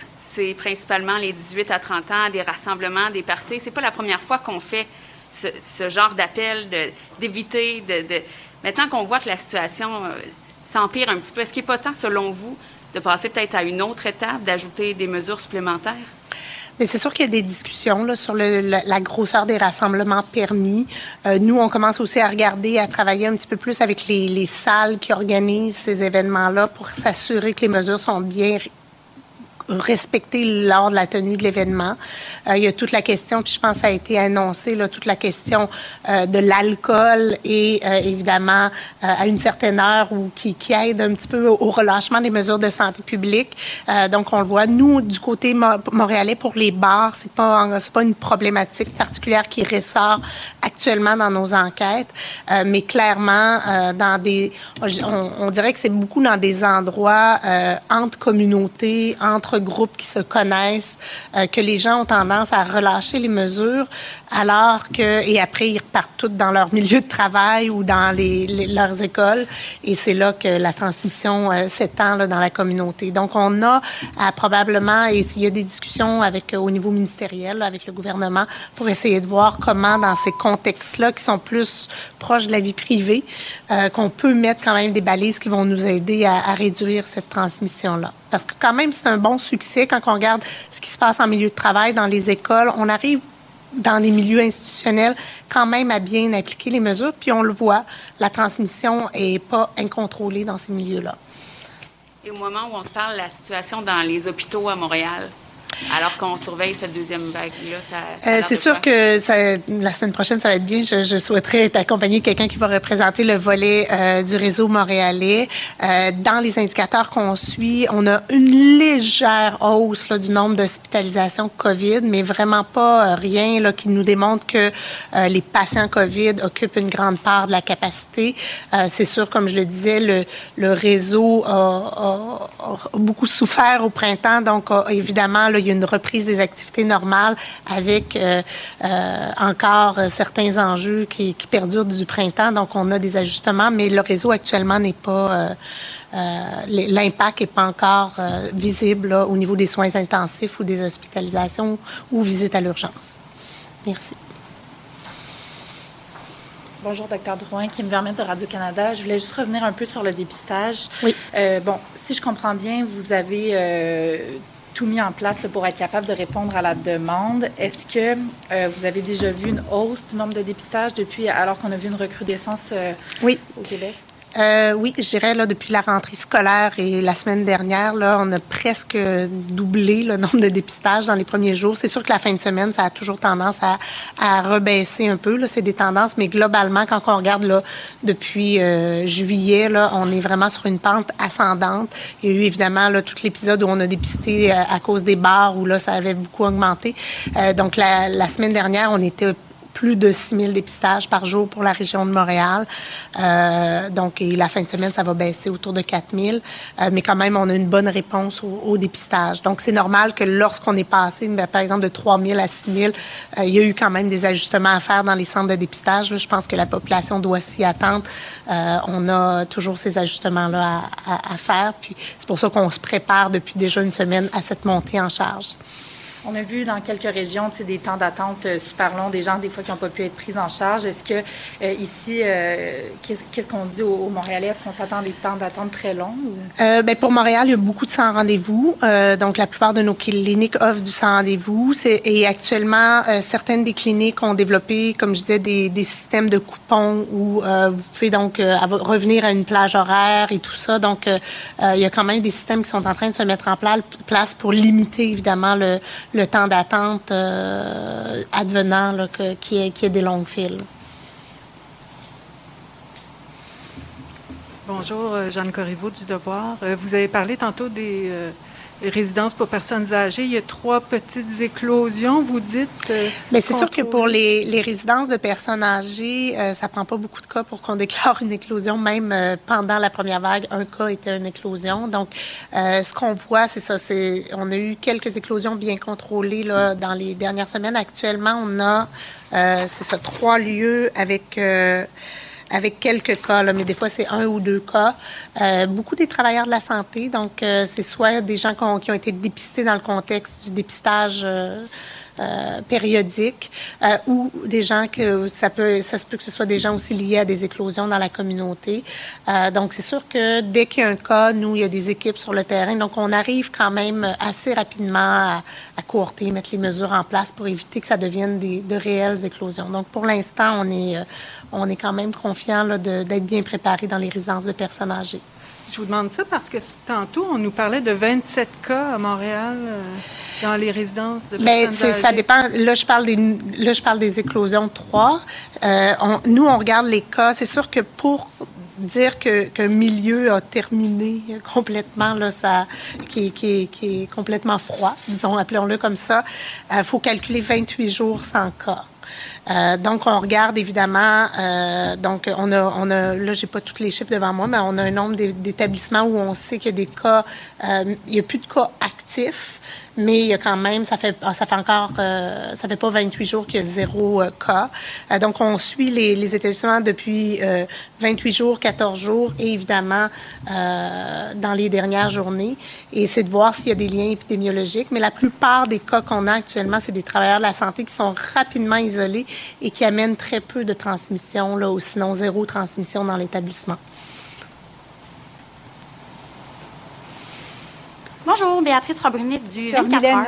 Euh, Est-ce qu'on devrait se faire dépister de façon préventive, même si on n'a pas de symptômes? Alors voilà, donc, euh, Dr Mylène Drouin de la Santé publique de Montréal qui fait le point après que le premier ministre ait annoncé un petit peu plus tôt que Montréal euh, passait de euh, la couleur verte à jaune. Donc, Montréal est maintenant avec sept autres régions en préalerte, zone jaune. Et huit régions du Québec, là, ça représente 75% de la population du Québec. Il y en a 18 des, des régions au Québec, là, mais de ces huit régions qui sont les plus infectées, euh, c'est quand même la très grande majorité de la population des Québécois.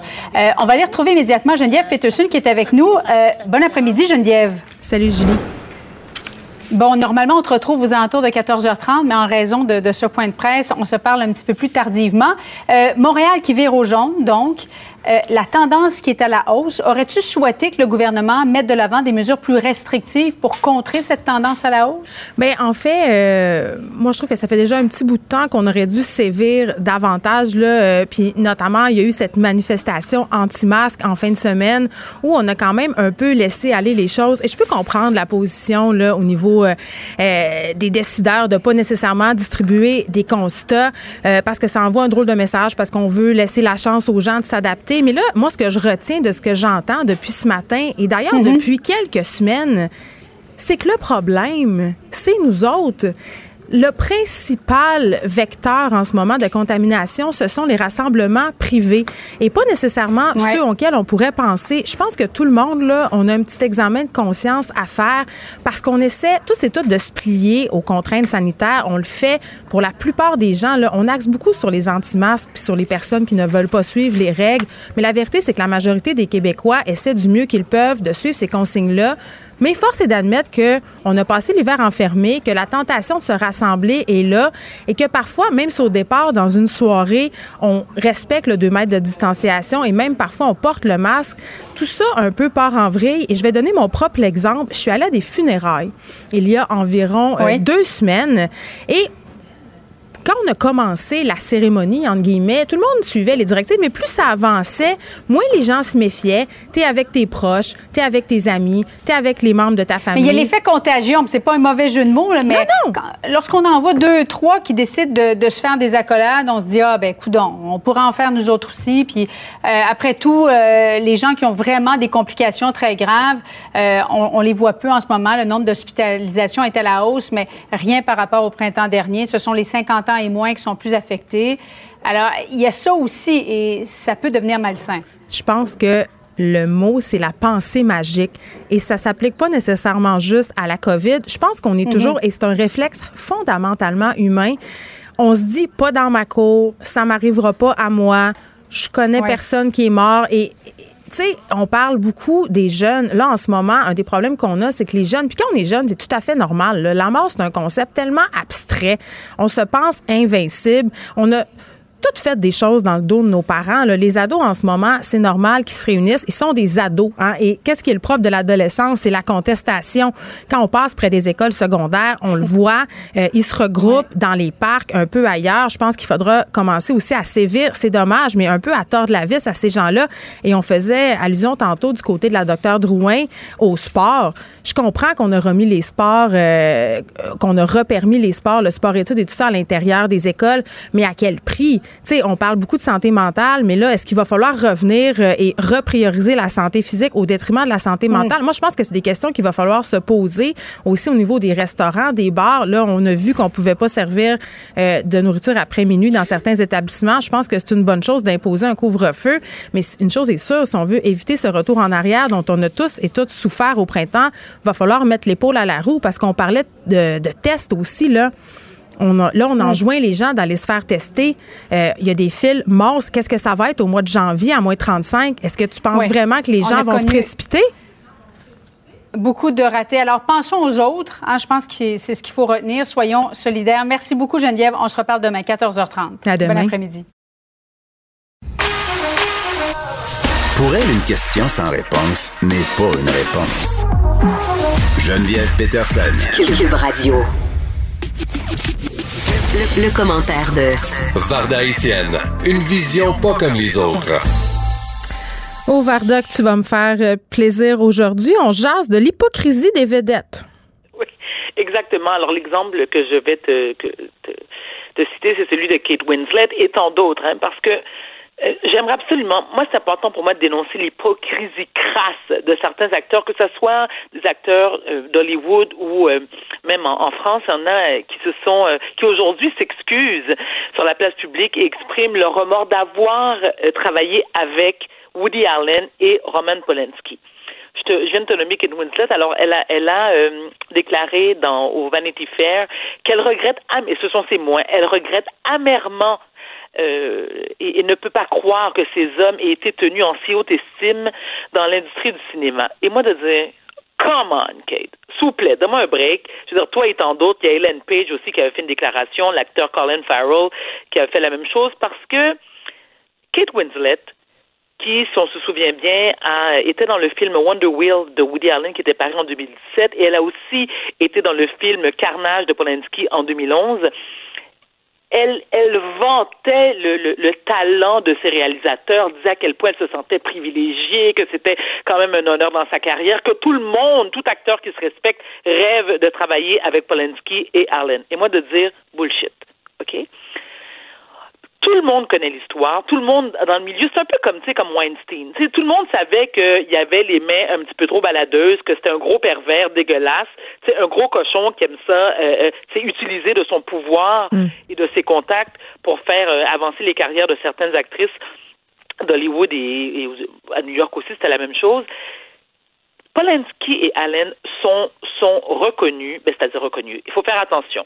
Alors, dans le cas de, de, de Polanski, lui, il a été reconnu coupable. Je ne sais pas si tu, ben, tu, te souviens sûrement, euh, Geneviève, quand il avait, euh, il avait eu des rapports sexuels non consentants. Clairement, c'est un viol hein, avec une, une mineure qui avait 13 ans à l'époque, ouais. 1977. Bon. Puis qui s'est défendu des années en disant qu'elle était consentante. Ben oui, mon sang, ben oui, c'est ça. C'est à mon sens encore plus dégueulasse. Je suis absolument d'accord avec toi. Et il faut pas oublier non plus qu'à l'époque, Polanski était déjà euh, soit en début ou à la mi-quarantaine. Donc, c'est vraiment un gros dégueulasse de... Il est exilé. Il est exilé pour pas faire face à la justice, en plus. Il là. fuit, ben, exactement. Donc, il, il, ne peut plus mettre les pieds aux États-Unis. Là, il se cache en France. Il se promène un petit peu partout en Europe. Mais il, ça n'en demeure pas moins que Polanski, qui est un gros dégueulasse, hein, qui a été reconnu coupable, je le répète, d'agression sexuelle sur mineur, ben, il est encore encensé par la critique. Et tout le monde le trouve fabuleux. Et je sais... Mais voyons, il a gagné... Voyons, il a gagné un prix au dernier César en 2020, Varda. je, veux dire, ben oui, pour le film J'accuse, en, qui me parles, en novembre 2019. Tu me parles de l'hypocrisie des actrices parlons de l'hypocrisie aussi des milieux, tu sais. Exactement, de l'industrie. Il y en a qui vont te dire, et moi je ne peux plus entendre cette, cette, phrase-là, c'est mais il faut être capable de différencier l'homme de l'artiste. Non, moi je, je m'excuse, je suis pas capable. Mais l'exemple, je, ben, je vais te donner un exemple j'ai été une fan invétérée. Écoute, c'était de l'obsession de Michael Jackson. J'ai été le voir en spectacle au stade olympique, j'avais 12 ans. J'avais tellement de macarons Michael Jackson sur le corps que ma mère me disait à la blague, s'il y a une balle perdue, clairement, tu seras même pas atteinte parce que ça va directement sur ton macaron. Écoute, la seconde où il s'est pointé sur la scène, puis là, écoute, j'ai pas honte de le dire, j'avais 12 ans, là, fait que ça fait quand même 35 euh, années, là j'ai uriné sur moi. J'étais tellement énervée de voir la face et j'avais tous ces albums, ça n'arrêtait plus. Ça n'en demeure pas moins que plus les années avançaient, plus je réalisais que oui, il y avait un questionnement sur la vie sexuelle de Michael Jackson. Dans le sens que qu'il soit euh, asexué, qu'il aime les gars, qu'il aime les filles, qu'il couche avec la chèvre de M. Séguin, ça me regarde pas. Où est-ce que j'ai un problème? C'est lorsqu'il y a des jeunes garçons qui t'accusent. Il n'y en a pas eu un, il n'y en a pas eu deux, il y en a eu quand même beaucoup. Oui, je sais que au sens de la loi, devant la loi, il n'a pas été reconnu coupable. Mais ça n'en demeure pas moins que, écoute, le doute persiste. Et moi, j'ai décidé, Varda Étienne, j'ai pris la décision que je ne veux plus rien savoir de Michael Jackson. Je n'écoute plus ses albums. Écoute, je, je, l'ai, c'est comme si qu'il n'existait pas. Je comprends que c'est un artiste euh, qui a énormément de talent, qui a vendu des millions et des millions et des millions d'exemplaires. Mais moi, est-ce qu'en tant qu'individu consommatrice, je peux dire non, ça me tente plus parce que je ne veux pas cautionner ce que je crois être un agresseur sexuel qui n'a pas été reconnu coupable? Puis là, on s'entend, il est mort. Fait que je peux dire ce que je veux, qui va venir me, poursuivre. Mais pour revenir à des Polanski et Woody Allen, parce que Woody Allen, c'est un autre que, qui a été accusé d'attouchement sexuel, d'agression sexuelle. Il y a le fils de Mia Farrow qui l'a dénoncé. Bon, encore une fois, ça n'a pas été prouvé au, sens de la loi, mais moi, je me souviens encore, lorsqu'il a épousé Souni Prévin, tu sais, c'est l'enfant qu'il avait adopté parce que euh, Souni Prévin est la fille du compositeur André Prévin. Donc, lui et Mia Farrow ont adopté cet enfant-là. Ensuite, bon, elle a été élevée par Woody Allen et Mia Farrow. Qu'est-ce qui est arrivé? Il l'a épousée. moi, j'étais, je viens flabbergastée. Je me dis, attends une minute, là. Je veux juste comprendre. Oui, cet enfant-là n'est pas ton sang. Parfait. OK. Mais tu l'as quand même élevé comme si c'était ta fille. Donc, qu'est-ce que ça, qu'est-ce que ça implique? Est-ce que ça explique aussi en même temps? Tout au long de son enfance et de son adolescence, quoi, tu la tête, t'avais un croche dessus, tu savais que peut-être. Je trouve ça franchement répugnant, franchement dégueulasse. Hmm et je n'ai aucun respect pour ça. Oui, puis surtout que ces artistes-là sortent évidemment quand euh, l'eau est trop chaude. et j'ai envie de dire, et oui, et j'ai envie de dire, Varda, pour conclure, euh, cette fameuse phrase "je est un autre" euh, a clairement été inventée pour donner une free pass à des artistes qui se pensent au-dessus des lois et qui se pensent tellement extraordinaires que ça leur permet de faire n'importe quoi, même violer des jeunes filles. Écoute, et s'attendre au pardon et s'attendre que les gens comprennent et qu'on fasse preuve d'empathie parce que pauvres autres comprennent-tu.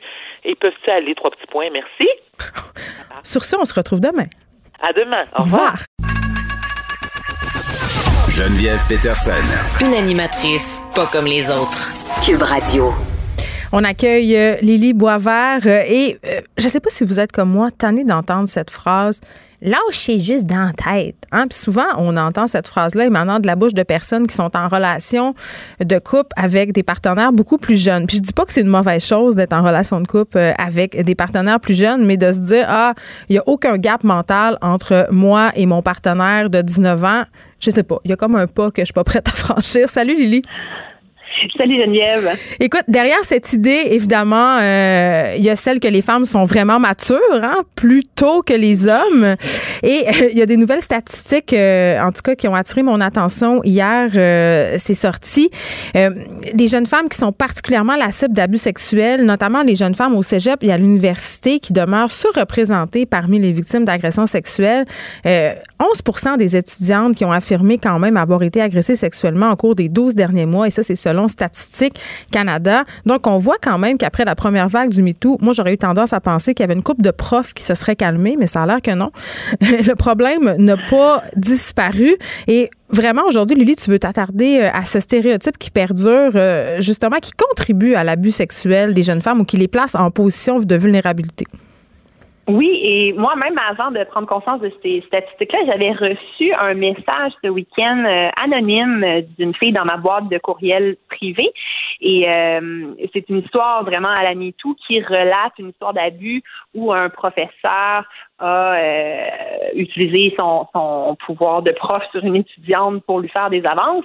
Et juste avant de commencer son processus de séduction abusif, il lui a dit qu'elle était merveilleuse et qu'elle était tellement mature pour son âge, plus mature que les autres filles euh, de sa classe. Un classique. Et c'est drôle parce que le message était anonyme. Je ne sais pas donc qui est la victime, je ne sais pas qui est le professeur, mais j'ai même pas besoin de le savoir. Je sais que, en tout cas, si cette cette histoire-là précisément n'est pas vraie, ça l'arrive sans arrêt. Je l'ai vécu. Je pense que toutes les femmes ont déjà vécu ça aussi. Se faire dire qu'on est plus mature que notre âge par un homme plus vieux. T'es donc talentueuse. Essaye. Ouais, t'es donc talentueuse, t'es donc intelligente, t'es donc euh, meilleure. C'est d'une banalité, d'une grande tristesse. Et je pense qu'il faut vraiment euh, remiser ce mythe-là de la maturité supérieure des femmes parce qu'ils servent beaucoup trop souvent à ça. Et même quand ce n'est pas dans un but sexuel, l'effet que ça a, ça reste quand même que c'est de forcer les filles à vieillir plus rapidement que leur âge. Tu me parles des voleurs d'enfance? Oui, un peu. Et, je sais que là, on, va me dire, euh, t'as des gens qui écoutent qui se disent oui, mais j'ai déjà lu une étude qui dit que les filles, elles arrivent à la maturité, leur cerveau plus rapidement que celui des hommes. Hmm. Et je, veux bien l'admettre, mais il faut comprendre que tout ce que ça veut dire, c'est que le cerveau grossit et plus rapidement. Et euh, ça, ça, ne veut pas dire qu'on a une maturité comportementale qui va correspondre à ça. Et d'ailleurs, il y a aussi une autre étude qui dit que le cerveau des hommes s'atrophie plus rapidement dans la vie que celui des femmes. Donc, ce que ça veut dire, c'est que notre cerveau est plus longtemps à son volume maximal. C'est très cool, mais ça ne veut pas dire grand-chose. Et au niveau de la puberté aussi, on va entendre ça souvent que la puberté, ça touche les, filles avant les garçons. Mais encore une fois, on confond biologie et mentalité. moi, quand j'ai eu mes règles, ça m'a pas rendu plus mature. Ça m'a juste donné mal au ventre.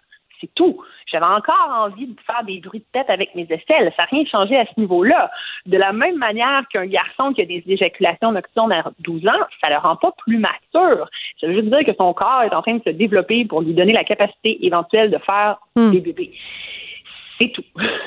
Donc, tout ça, euh, c'est quand même fascinant parce que culturellement, on accepte davantage euh, au niveau des couples. Même que, tu sais, parfois au cinéma, Lily, tu regardes euh, les couples qui sont à l'écran, il y a une différence d'âge. L'homme est toujours un peu plus vieux que la femme. Ça, on dirait que c'est ça notre idée du couple. C'est ça qui est ancré en nous, cette vision-là de cet homme mature accompagné d'une femme qui habituellement, bon, Hollywood, ils disent que c'est 10-15 ans, là, mais dans la vraie vie, là, souvent, on voit ça, là, des femmes plus jeunes avec des hommes un peu plus vieux, puis on, on, on s'énerve pas. Là.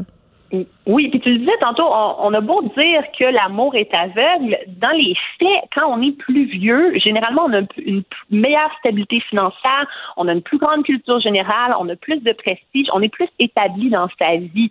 Et quand on, on demande aux femmes de se mettre en couple avec des hommes plus vieux, on crée un déséquilibre fondamental au sein des couples en faveur des hommes parce qu'ils ont plus d'expérience de vie. Et les femmes, on se fait carrément dire qu'on ne doit pas cibler des hommes de notre âge comme partenaires amoureux parce que les hommes de notre âge sont trop immatures pour nous. Oui, mais il y a l'idée du pourvoyeur. Il y a, l'idée du pourvoyeur là-dedans tellement. Puis en même temps... Euh... Puis l'homme qui peut nous montrer le chemin dans la vie. Ah, il nous a aidé à réussir, puis tout ça, blablabla, blablabla. Bla, bla, Mais euh, quand même, je veux qu'on se mette dans la peau de ces jeunes femmes-là qui sortent avec des hommes plus vieux. Il y en a quand même beaucoup là, qui sont attirés par des hommes plus vieux et je suis certaine qu'elles t'écoutent puis qu'elles disent, ben franchement, euh, c'est comme si tu m'infantilisais c'est comme si j'étais pas capable de prendre mes décisions puis que tu disais que j'étais dominée par mon chum puis ça sent pas du tout comme ça.